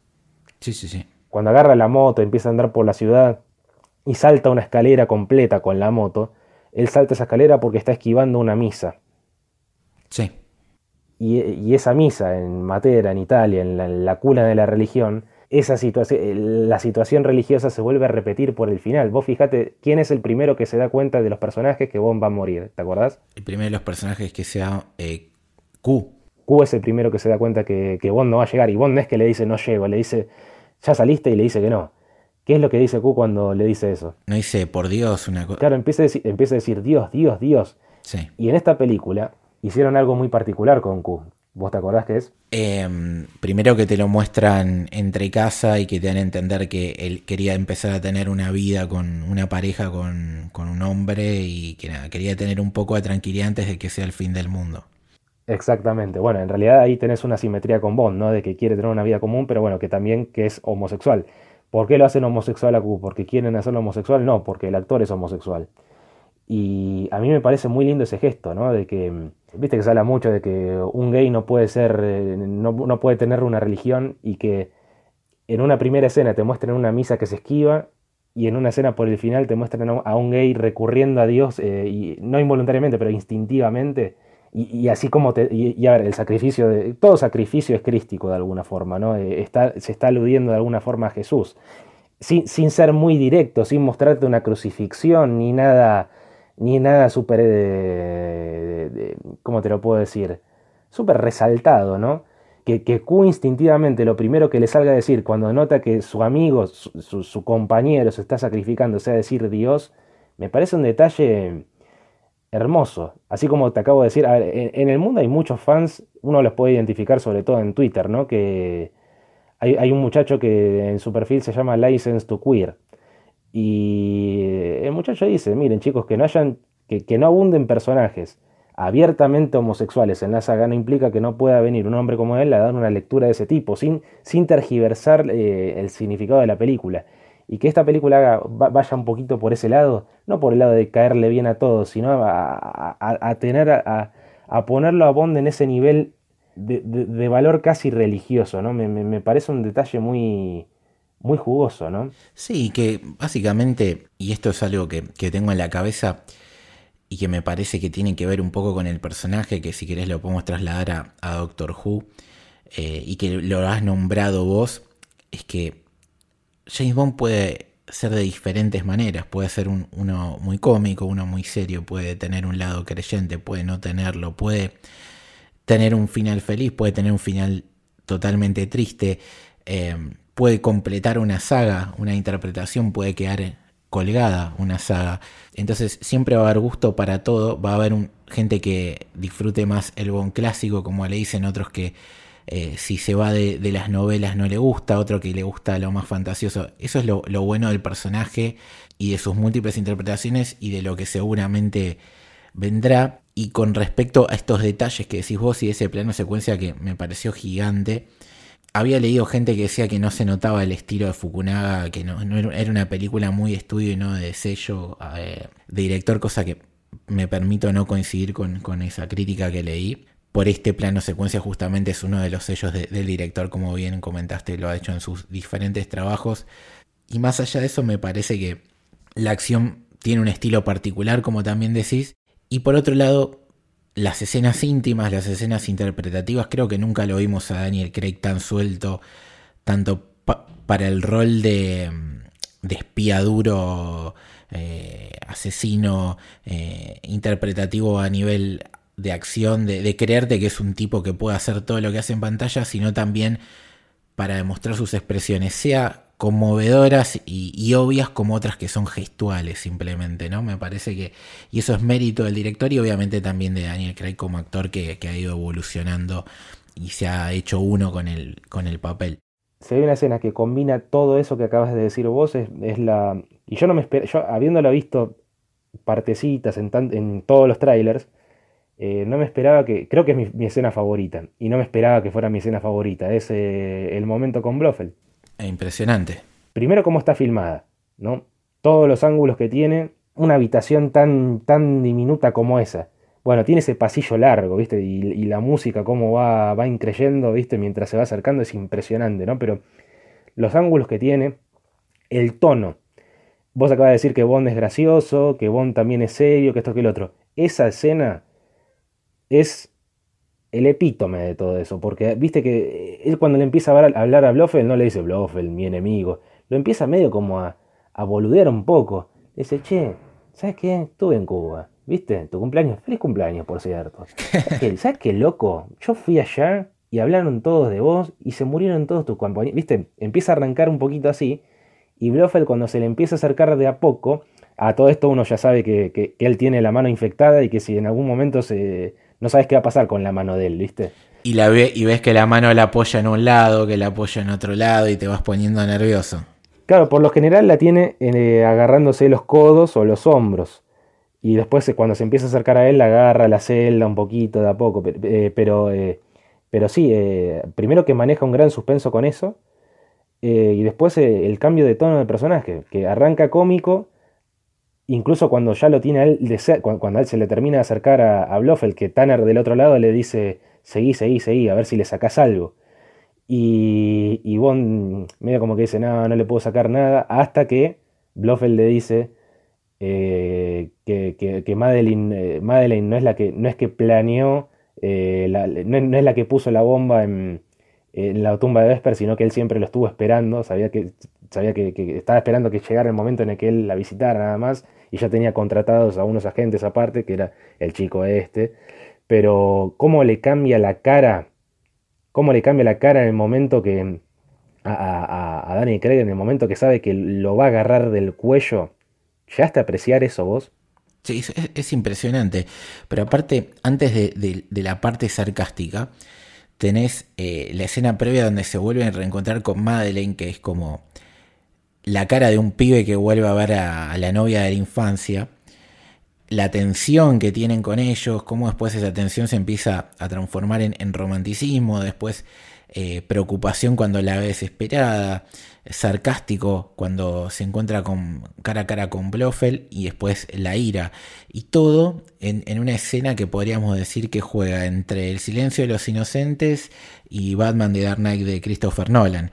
Eh, brutal. Si, si, me, si, me, lo permitís, no solo. A ver, vos me decís, ah, fácil, vos sos fanático de Bond. Bueno, soy fanático de Bond, pero a ver, a mí me parece mejor en muchos sentidos y a la vez retoma elementos que quedaron en el aire de la novela de Solo se vive dos veces. Eh, esa novela creo que es la más recurrida de, en esta película, sin llegar a la muerte de Bond, que de nuevo, Bond, Fleming nunca lo mató a Bond, pero bueno, la, muerte de Blofeld así, Die, Blofeld Die, eh, viene, viene de ahí, ¿no? Muy, muy buena, y es otra de las joyitas que le podemos sumar a, Fukunaga. Eh, con respecto a la fotografía, creo que Linus Angrin, que es el, colaborador suyo y que estuvo en, ganó el Oscar en Lalan y, y, otros trabajos, ahora va a tener una nueva película de Adam McKay en Don't Look Up, que creo que sale en Netflix si no me equivoco. Está muy bien también. Em, ¿Qué te pareció la, música con esta eh, cuestión que hubo entre la salida de em, Dan Romer, era, ¿no? el, que hizo el score que es el, justamente el colaborador habitual de, Fukunaga también, y la llegada de Hans Zimmer. Eh, creo que desde mi punto de vista, pero te dejo a vos que, sos más experto en, la música y, todo este tema de, James Bond, creo que fue muy digno el trabajo entre los dos. No, se notó esa tensión de salida de uno y del otro. Eh, perdón, de, Hans Zimmer y quién? ¿Y Dan Romer decís? Claro, entre que salió Dan Romer, que creo que llegó a ser parte del score, ¿no? Y, entró Hans. No, no, no, eh, pasó esto, que ten en cuenta esto, la película iba a ser estrenada en abril de 2020, esa era como la, fecha final, que ya antes había sido postergada un par de veces antes de que empezara la pandemia. Siendo la fecha oficial esa, se confirma que Hans Zimmer iba a componer eh, el soundtrack en, enero de 2020, ¿no? Se confirma eso. Pero ya desde octubre, noviembre de 2019 se hablaba mucho, se hablaba muchísimo se recontra comentaba el rumor de que Hans Zimmer estaba, estaba laburando en Bond. O sea, no, fue ninguna sorpresa cuando se confirmó ese detalle. Y no es que dan. Eh, a, muchos, muchos, muchos sintieron que fue esa la cosa, ¿no? Que, que recién en enero Dan Romer se quedó sin el laburo y lo agarró Zimmer. En, realidad, el que, el que estaba trabajando primero era Steve Mazzaro, que, tiene una acreditación en. Cuando, cuando lo nombran a Hans Zimmer, no está solo el nombre de Hans Zimmer, está abajo también el de el Steve Mazzaro. Y de hecho, eh, hay un podcast oficial de No Time to Die. Y cuando hablan de la música de Bond y le toca hablar a Hans Zimmer, le da el crédito a, Mazzaro. También hizo lo mismo cuando lo entrevistaron eh, a Zimmer en, en la premiere. Dijo, miren que Mazzaro medio como que puso la base. Igual hay mucho de Zimmer ¿no? en, en el soundtrack. Pero lo, lo, que más hay es un poquito una remembranza al soundtrack de, de cosas, de, esta película que te sigo nombrando siempre, que es Al Servicio Secreto de Su Majestad. Que bueno, a ver, valga el spoiler. Bueno, vamos a decirlo de esta manera. La, frase que se repite en la película, en esta No Time to Die, tenemos todo el tiempo del mundo y la música que suena ahí es todo directo de, Al Servicio Secreto de Su Majestad, ¿no? Y es un poco, no te digo la reivindicación, porque aparte algún fan me va a cagar a trompadas, de, me va a decir, ¿cómo vas a decir eso? Eh, pero sí eh, tratan de darle, ¿cómo te puedo decir? Un homenaje, por así decirlo. No, no un homenaje porque no es un homenaje, es... Eh, vamos a, a, mostrarte la otra cara de Al Servicio Secreto de Su Majestad. Y de hecho el, eh, soundtrack es... la música de, esa película es homenajeada en todos los sentidos posibles. Y en varias escenas y suena... esa película tiene dos temas. Uno que es cantado por Louis Armstrong, que es con el que termina esta película y otro que es el tema compuesto por, el, instrumental compuesto por John Barry. Eh, y va apareciendo de a poquito en algunas escenas de la película, de esta. Eh, un poco para mostrarte, bueno, vamos para ir para el lado del servicio secreto de su majestad, pero vamos a hacer otra cosa en ciertos puntos. Y cuando va apareciendo la música va, relacionándose con eso. De hecho, eh, bueno, decir, recién hace un rato hablábamos de cómo eh, todo el tema del virus, el McGuffin de la película se parece mucho a lo que está pasando ahora con el coronavirus. La película de Servicio Secreto de Su Majestad tiene algo parecido con eso. Eh, con Blofeld que quiere esparcir un virus que vuelve mm, estéril a las personas, quiere, quiere transmitirlo diseminándolo en 12 mujeres, que las usa como sus 12 apóstoles. ¿no? Ahí tenemos de nuevo otra vez eh, la alusión a Cristo, pero Cristo como un destructor. Eh, creyéndose a sí mismo a Cristo. De hecho, en, el diálogo que tienen Bond y Safin, hablan mucho entre los dos, entre la diferencia de ser Dios y el diablo, ¿no? Sí, sí, y de hecho le dice todos los que juegan a ser Dios como si fuera algo que está mal, em, bíblicamente hablando, eh, terminan mal. Es, contundente Bond en ese sentido. Y siguiendo con, con la música, y, sin explayarnos mucho porque puede ser polémico eh, o no. ¿Qué te, gustó el tema de Billie Eilish, No Time to Die? Mira, el tema de Billie Eilish, cuando mm, la primera vez que lo escuchamos, qué, cosa, ¿no? Eh, nunca había pasado que estuvimos meses y meses y meses primero conociendo el tema y viendo la película muchísimo después, pero lo, conocerlo conocemos desde febrero de 2020, una locura. La primera vez que sonó, que lo escuché, a ver, todos estábamos esperando algo muy pum para arriba, ¿no? Al estilo GoldenEye, eh, o, quizás algo más parecido a los deslices eh, glamurescos que tiene Skyfall.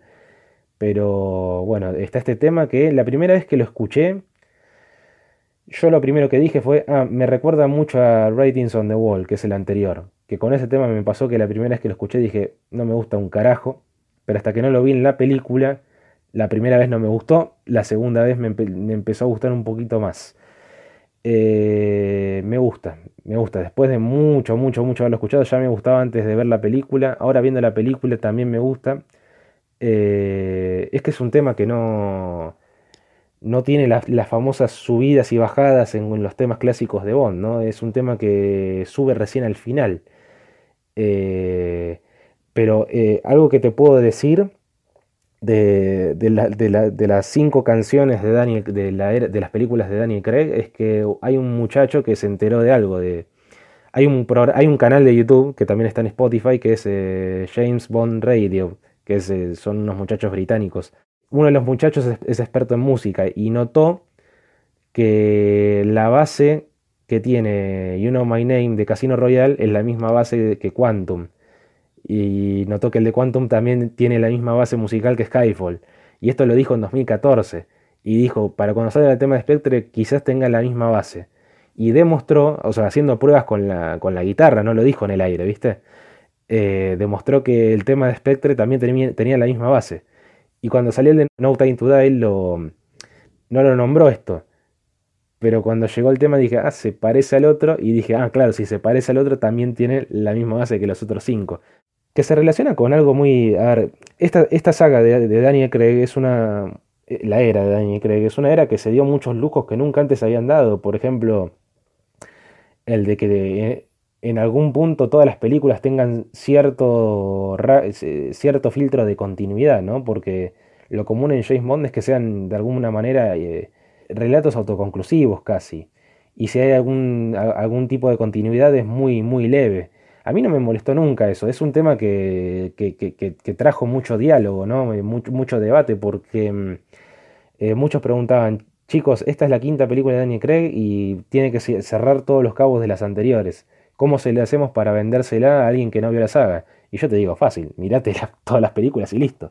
Pero, pero muchos se preocupaban por eso. Eh, qué, lío va a ser, que todos los espectadores comunes van a tener que ver todas las películas. Y a mí no me parece para tanto eso. De hecho, a ver, una de las películas de acción que más, eh, valga la redundancia, ¿no? Que, más repercusión tuvo fue la sexta Misión Imposible, que se le puso ese título, repercusión, eh, porque en realidad es Fallout. Que si mal no lo recuerdan, eh, es una película que no es autoconclusiva, no es independiente retoma cosas de la 5, retoma alguna cosita de la 4, algo de la 3, algo de la 1, la única que no tocó fue la 2. Así que digo, bueno, eh, si esa película pudo, no entiendo por qué nos hacemos tanto lío con esta. Si bien es verdad que, es una continuación. Es que creo que me parece que tiene que ver con cómo se cuentan las historias hoy en día en el, en el cine, ¿no? El ejemplo de vuelta es, es justamente Marvel con esta cosa de, universo, ¿no? Entonces, quizás a futuro cuando veamos el próximo James Bond también sea un arco, una historia macro de bajo el, la mirada de, del nuevo actor que, que toma el manto. Eh, con respecto, para cerrar el tema de, de, la canción, lo que me gusta y que vos mencionaste el tema este de subidas y bajadas, y creo que es muy típico de, la mayoría de las canciones de Billie Eilish que parecen así a simple escuchada eh, muy lineales. Después te das cuenta que sí, está llena de matices, eh, pero es muy una canción muy de ella y a la vez es una canción muy de Bond porque tiene esos arreglos orquestales eh, que sí, sí, estoy, e, esto es una canción de James Bond. Entonces me parece que terminó siendo una canción eh, que está muy a la altura de, de lo que uno espera para una saga tan importante. Después habrá alguno que le gustará más Skyfall, le gustará un tema más clásico, le gustará el de Casino Royale. Eso ya tiene que ver con los gustos, pero me parece que a nivel calidad está muy bien. Para, para terminar de cerrar, lo que es la película en sí. Eh, una impresión rápida de, de, las nuevas adquisiciones a nivel cast de esta película. O sea, ¿qué te pareció eh, Rami Malek como Safin? ¿Qué te pareció Ana de Armas como Paloma? ¿Y qué te pareció mm, Billy Magnussen como Logan? Todos juegan un rol muy atípico, ¿no? Porque, bueno, en el caso de Ana de Armas, es, es, una fe fatal que, que solo aparece en, un, en una locación como también lo fue Mónica Bellucci en Spectre, como también lo fue Berenice Marlowe en, en, Skyfall. Tiene la particularidad del personaje que es muy carismático, ¿no? Eh, no digo que las otras no, pero creo que es el personaje que, que, que, que más gusta, ¿no? De los nuevos. Que, que, si, si, de la nada te dicen, che, ¿qué personaje podría tener una película propia? Y todos dicen, y Paloma, por favor, dame una película de Paloma. Y se nota la, la química que tiene con Daniel Craig por ya haber trabajado juntos en Nights Out también. Sí, son dinamita y, y, así como uno dice que tienen química y, y, y, siempre sale el tema ese, ¿no? De, claro, vienen de, de Nice Out, es una química muy distinta, ¿eh? muy, sí, muy distinta, ¿no? Muy distinta. Eh, no, no, sabría cómo explicártelo bien ahora, ¿no? Pero, pero sí, hay química y, no, no, repiten, eh, no hacen de lo de, de Knives Out una fórmula. Eh, me parece sublime lo que hicieron. Lo de Billy Magnussen. Billy Magnussen, hay muchos que se están enojando con ese personaje porque dicen que la serie Archer, eh, yo no, miro la serie Archer, ¿no? pero lo leí muchas veces esto, de amigos y de otras personas que no, no conozco mucho, pero que se los vi decir, que la serie esta Archer, la serie animada, nunca la vista en Netflix, eh, tiene un personaje muy parecido y dicen que le quiso robar todo a ese. No sé hasta qué punto están así. Eh, lo que más me gustó de ese personaje es la muerte. No porque digo, ah, quería que lo mataran ya, que, que le hicieran mierda, sino que es una muerte que guarda su relación con el momento más, el mejor momento de matar a sangre fría que tuvo Roger Moore en su, en su era, que es en For Your Eyes Only, que mata, mata a un hombre de, de una manera muy similar, dándole una patada y tirándolo al vacío. Acá lo que hace Bond es algo parecido, pero arrojándole una camioneta entera. Eh, claro. Bond en esa película lo mata, mata a un hombre que mató a una mujer de, con la que se había enganchado, acá está matando a un hombre que mató a su mejor amigo. ¿Cómo está manejado esto de que es un doble agente? De que. A ver, es un personaje al que se, se le está tomando mucha bronca porque mató a un personaje tan importante como, Fle como Félix Le eh, Leiter. Y, y muchos dicen, ¿cómo puede ser que un personaje como Leiter se come que este tipo no, eh, es un hombre leal? Eh, es un personaje difícil de digerir el de Billy Magnussen, ¿no? Pero en algún punto, incluso con esta sonrisa estúpida que, que, que, lo usa como, como un tic del personaje, no sé, me. Algo me gusta del personaje ese. Igualmente Félix también en, en, Quantum se come un poco el cuento también, ¿no? Eh, en ese momento. Es, es un personaje que, que, le cuesta un poquito darse cuenta de, de algunas cosas. Sí, y, en, sí, es verdad. y en este caso, a diferencia de lo que pasó en Quantum, es que Billy parece tan tonto y, y, está metido tan en calzador que él mismo lo dice, es un tema político, no es un tema de mérito, eh, Sí, ni, de carrera, que decís, este, este pancho no me, no me va a hacer ninguna y bueno, a veces eh, son los peores. Sí, sí, sí. Lo, lo, que más me gusta de ese tipo es, bueno, el momento que el doctor este boludo le patea la pistola para el lado, más para el lado de él que para el lado de Bond y le sonríe, ese momento me gusta muchísimo.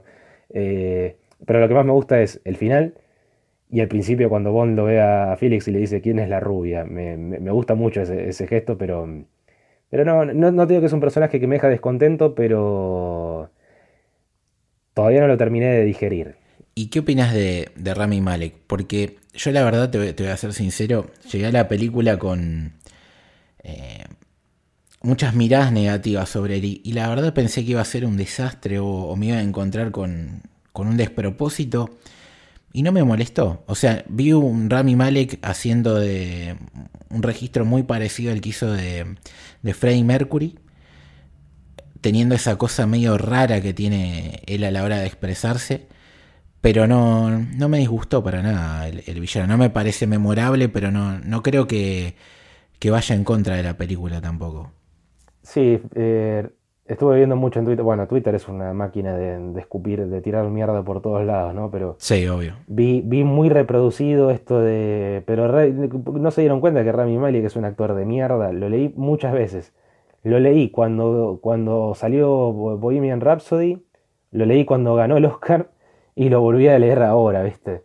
Y es como que digo, bueno chicos, paren un poco. Y, aparte, lo leo de personas que, después aplauden Mr. Robot. No me parece, eh, estoy muy de tu lado, ¿eh?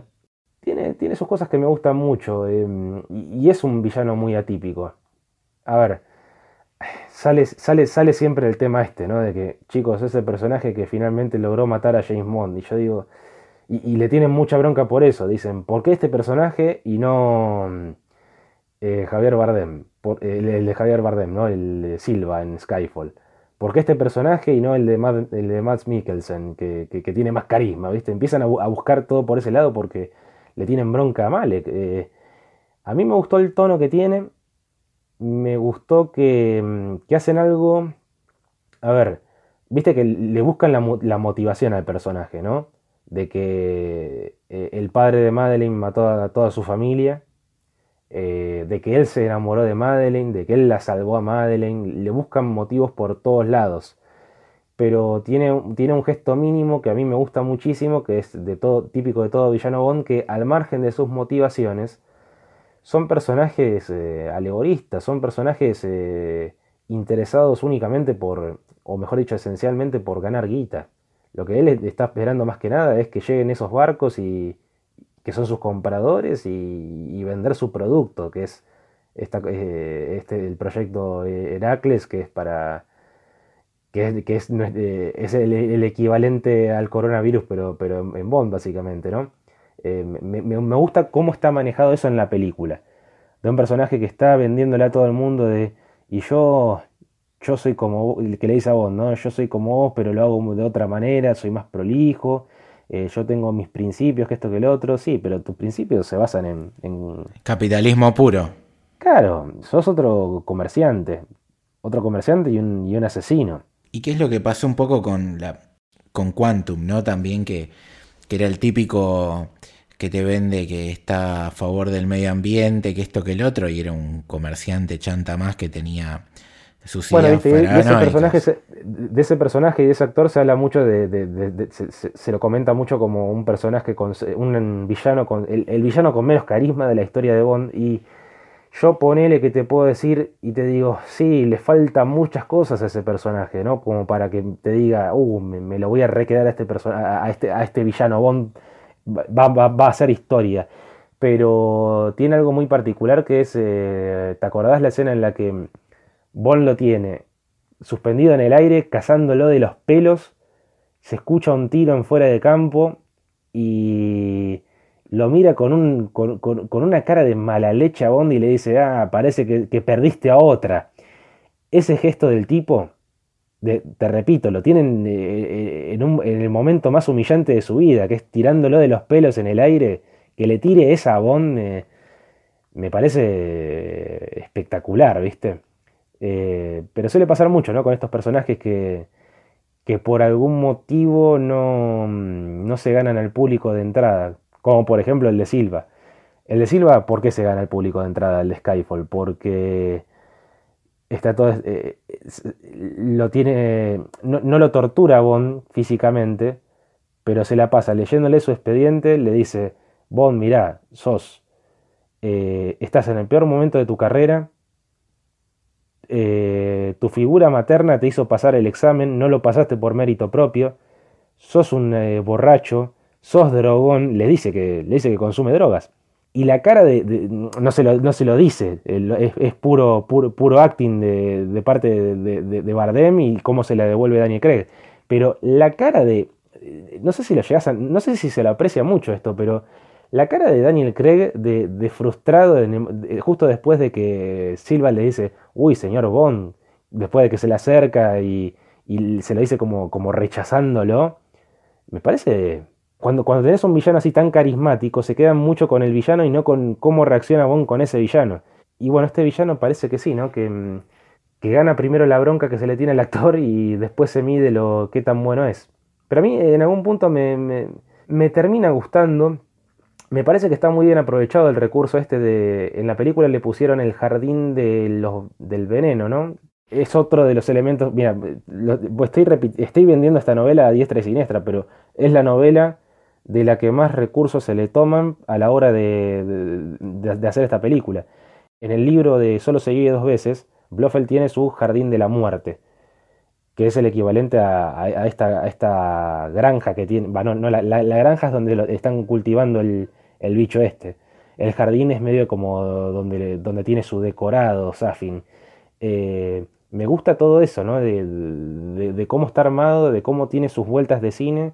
Em, me parece que eso es un poquito superior a, buscar qué onda una actuación y, demás, ¿no? Porque siento que uno de los puntos más fáciles de atacar en cualquier película es un, punto donde invade más el gusto más que el análisis es a la hora de, juzgar a una actuación.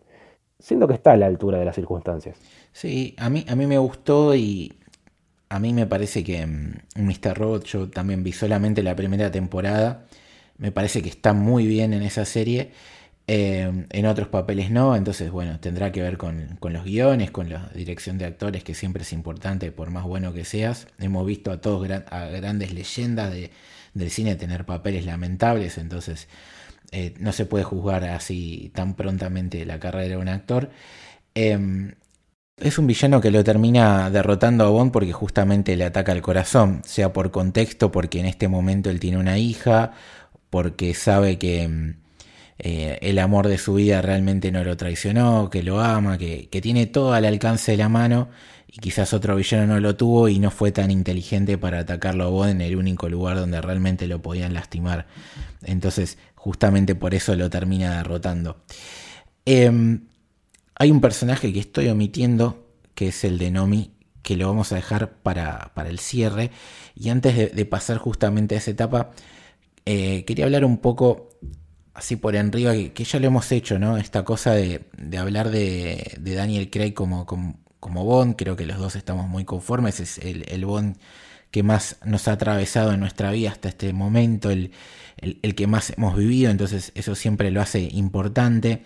Hablamos de que eh, es una saga, ¿no? Que es una historia cerrada dentro del personaje, cosa que quizás no ha pasado anteriormente y que quizás sea un formato que por lo menos seguramente con, el próximo actor que lo interprete ocurra algo similar, que no sea tan episódico y que haga una historia a través de películas.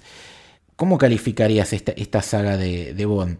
Eh, ¿Te gustó esta idea justamente que nace de, que a través de un actor contara una historia cerrada? ¿Te, gustaría que, por más que parezca que sea probable que se repita a futuro, por lo menos en un próximo actor?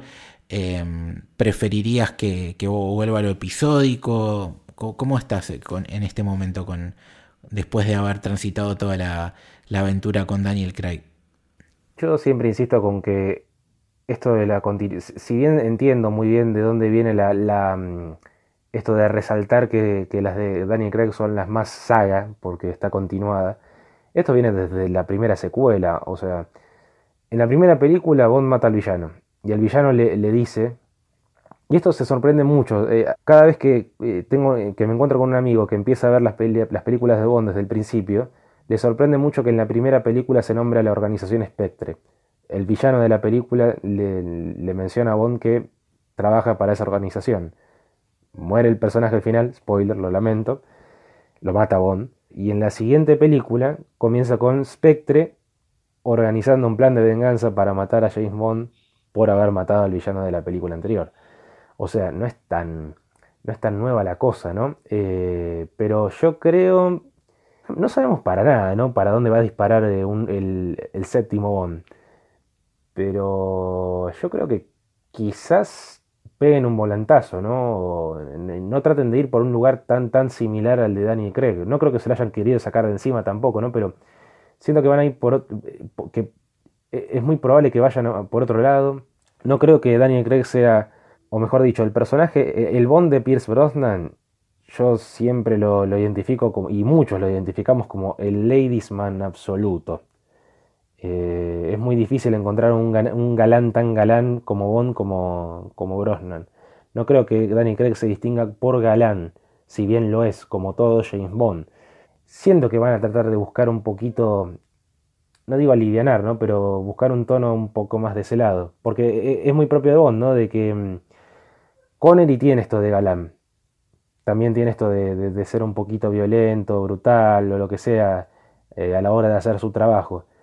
Eh, es un poquito más eh, frío. Roger Moore es más cálido, ya lo dije antes, es el Adam West de, Bond, básicamente. Eh, Dalton después de Moore es un poco más un Daniel Craig. Un Daniel Craig antes de Daniel Craig, obviamente. Ya te dije a vos, off the record, que la encarnación de Dalton es mi encarnación favorita de James Bond, la de muchos también. no solo porque es era un fanático de los libros y trataba de meter todo lo, fleminiano que ponía, sino porque directamente es mi actor favorito. Em, Brosnan va por un lado más eh, así, más relajado.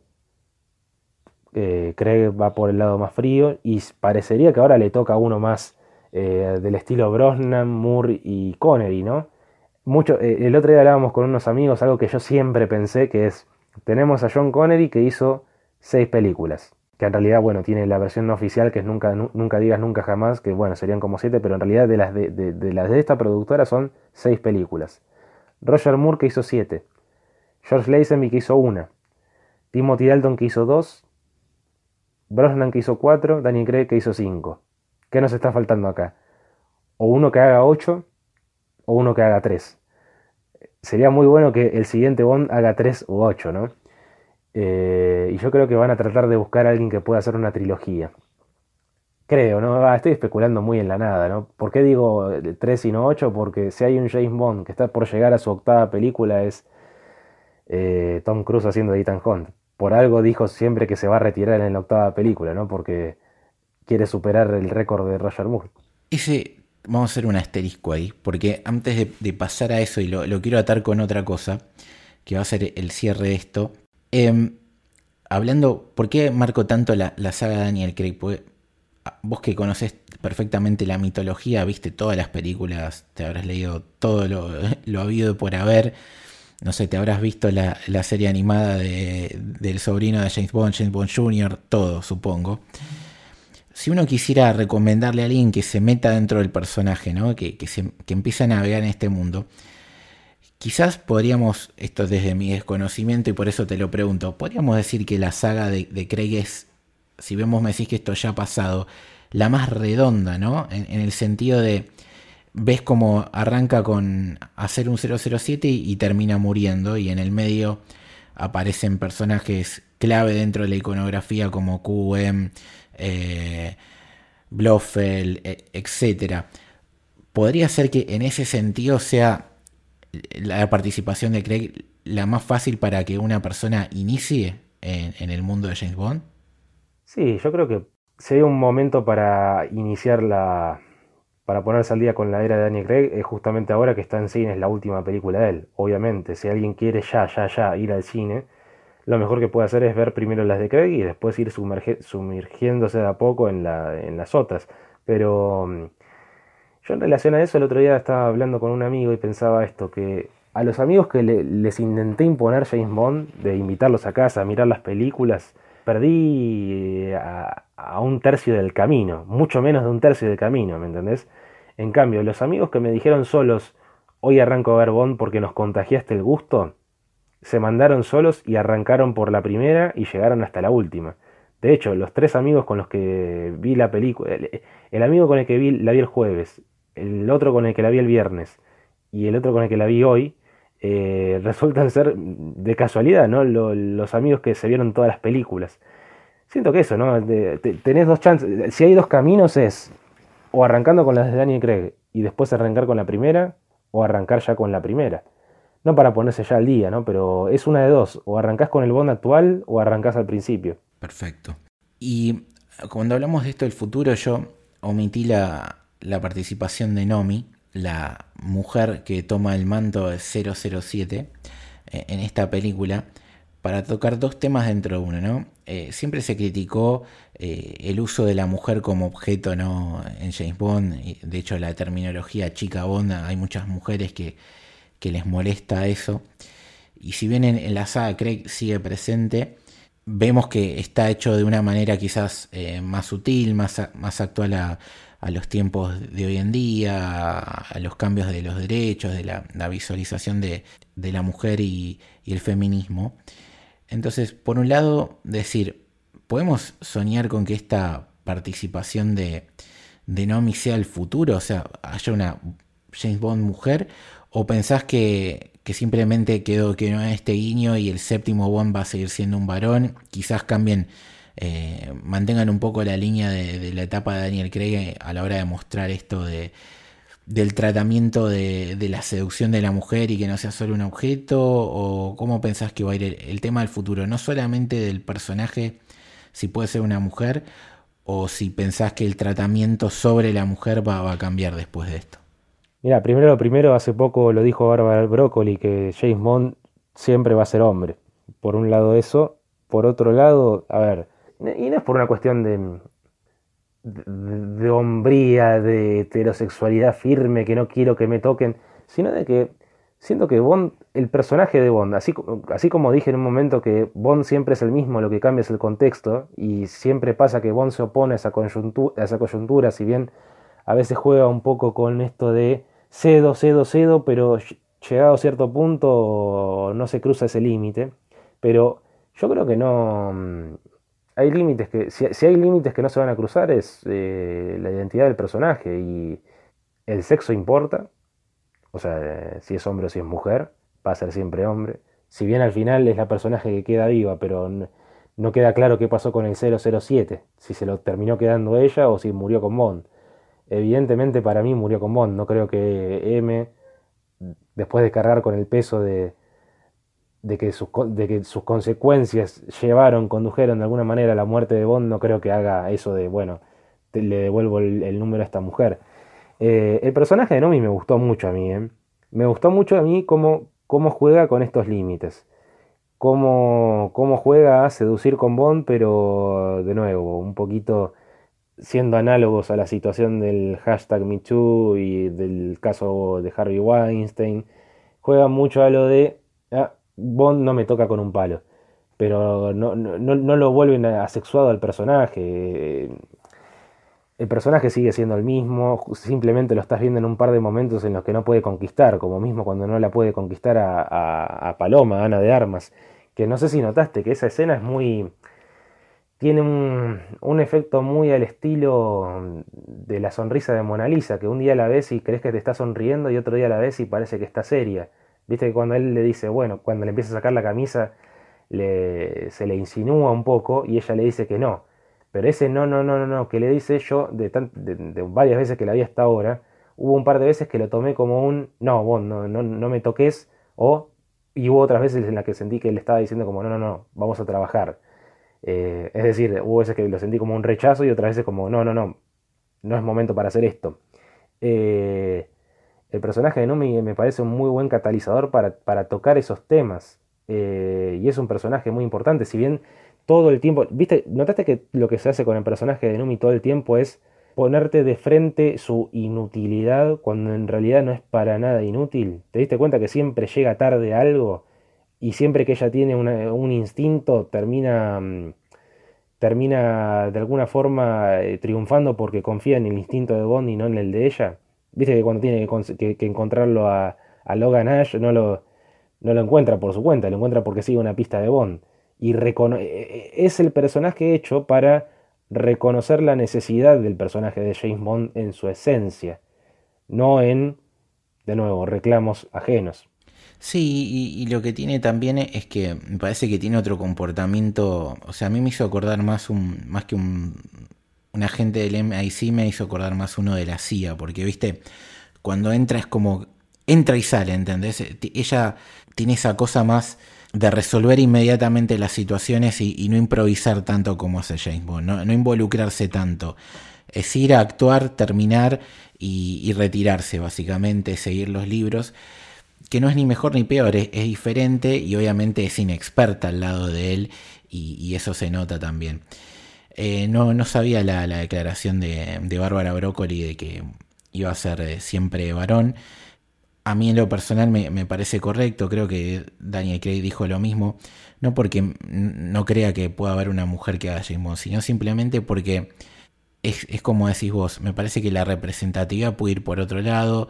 En mi opinión personal, creo que una de las características del personaje es que sea seductor y que use esa seducción para lograr objetivos. Si el día de mañana lo quieren hacer bisexual y que para lograr un objetivo se tenga que levantar un tipo, y va a haber mucha gente que se va a molestar, pero en esencia va a seguir siendo una de las características del personaje. Pero bueno, es algo que realmente eh, no lo sabemos. Eh, podemos aventurar cualquier cosa, el destino lo dirá. Lo importante es que la película esté a la altura del personaje y quizás incluso nos sorprendan positivamente esos cambios o que nos hagan debatir como pasó ahora con, con esta, la primera muerte de James Bond.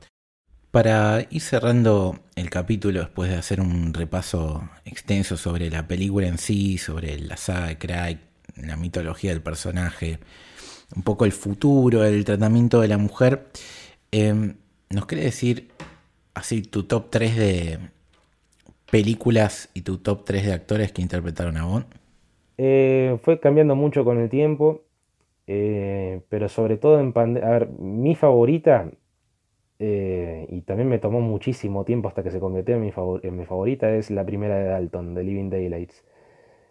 Pero sobre todo en pandemia me terminé dando cuenta de que hay justamente una trilogía que es, no, es una trilogía y no es una trilogía, pero que son mis tres favoritas, son las que más ganas tengo de mirar y que eh, tienden a hacer esas películas que se las tratan de sacar encima, que esa es otra de las cuestiones, ¿no? Yo siempre recomiendo que, bueno, si van a ver las películas de James Bond, que les tomen el tiempo que les tenga que tomar, elijan el orden que quieran, pero dedíquenle tiempo a las películas, porque a veces pasa que se quieren mirar todas de corrida y dicen, bueno, decime cuáles son las esenciales y cuáles son las más o menos. Y yo te digo, míralas todas porque no sabes vos con cuál te vas a encontrar y vas a decirme, esta es mi favorita. Porque es más interesante esa conversación en la que uno te dice una película que por lo general no se nombra y le encontrás algo que nadie le suele ver. Y las mías son en ese sentido que igual son súper amadas las películas. Son las que vienen después de, The Living Daylights. Son The Living Daylights, Licencia para Matar, que es la segunda de Dalton, la segunda y última. Y la que le sigue, que es la primera de, de Pierce Brosnan, que es GoldenEye.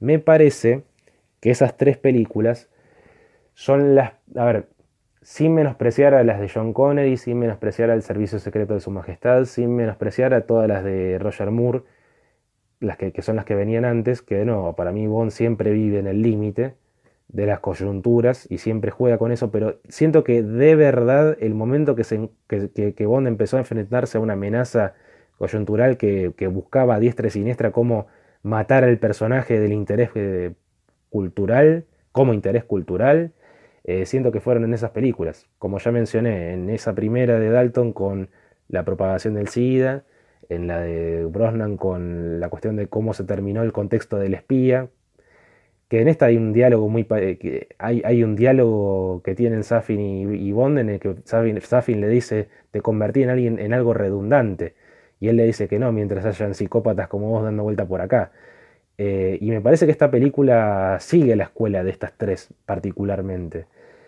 Y no son una trilogía explícita. ¿Y tus tres Bond preferidos? El, primero ya lo dijiste que es el de Dalton. ¿Y los otros dos?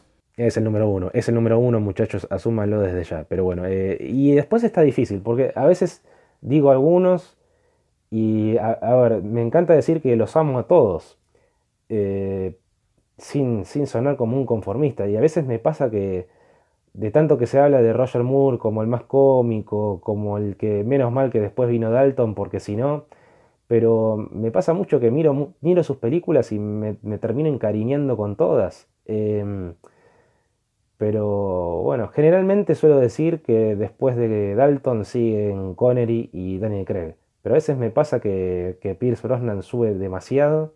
Sí, diría que, que los que más pelean son Connery, Craig y Brosnan después de Dalton. Pero básicamente es Dalton 1, 2 el resto. Perfecto, clarísimo. Em, contanos, Lucas, eh, dónde te podemos leer, eh, cuáles son tus redes sociales, así la gente, si te quiere preguntar algo, quiere seguir aprendiendo un poco más de James Bond, te puede seguir. Eh, mira, sobre dónde escribo, últimamente lo hago bastante con cierta regularidad en la sala llena. Y por redes sociales estoy en, Facebook, Instagram y, Twitter como, como Lucas Manuel, arroba Lucas Manuel 94 en Twitter, arroba Lucas Manuel 9894 en Instagram. Y eh, nada, básicamente me suelen hablar muchos eh, por mensaje eh, privado, por mensaje directo. me suelen hacer más que nada preguntas de James Bond y de Michael Mann, que son mis dos auténticas pasiones dentro del cine. Pero pueden hacerme la pregunta que quieran, sobre todo si es de cine, o tener la conversación que quieran, más disfrutable si de cine porque es de lo que más sé. Eh, y nada, básicamente ahí. Te agradecemos mucho que, hayas pasado por el camino del héroe, la verdad que fue un gustazo esta charla, estos días que hemos hablado antes de, grabar eh, este episodio y nada, aprendí mucho de este gran personaje que sobre todo después de esta última saga se terminó de, meter en mi corazón y voy a tratar de, ahondar un poco más de las películas que no vi, si bien he visto muchas en la tele cuando las repetían, sobre todo las de, las de Roger Moore y, y las de John Connery, pero bueno, eh, nos meteremos un poquito más en, este hermoso universo llamado James Bond. Por su parte, eh, a todos los que quieran seguir a, a Camino del Héroe, eh, en Twitter nos pueden seguir a, la productora a través de esos héroes, lo mismo en Instagram y el Camino del Héroe, el, podcast este específico de la productora es Camino del Héroe en Instagram y Camino del Héroe en Twitter. Por otro lado, eh, si quieren apoyar a la productora, tenemos un club del héroe que están los links en, todas nuestras redes sociales, que solamente por 200 pesos al mes, eh, entre otros beneficios, pueden ser parte de nuestro Discord privado en el que hablamos de, películas, de series, de la vida, de nuestras mascotas, nuestras pasiones, de comida, eh, de todo, absolutamente todo. Es una comunidad muy linda que, se está formando. Eh, lo mismo también hacemos streams, generalmente analizamos eh, capítulos de las series de Marvel, de, otras cosas, trailers que salen que son muy importantes. entre diversas cosas, vamos, seguramente analizaremos eh, Shinkeki no Kyojin cuando sale el anime y otras cosas más que, prontamente se vienen. Ahí nos pueden apoyar si tienen Amazon Prime, te da una suscripción gratuita y todas esas cosas nos ayudan. Así que nada, esto fue el camino del héroe. Espero que les haya gustado.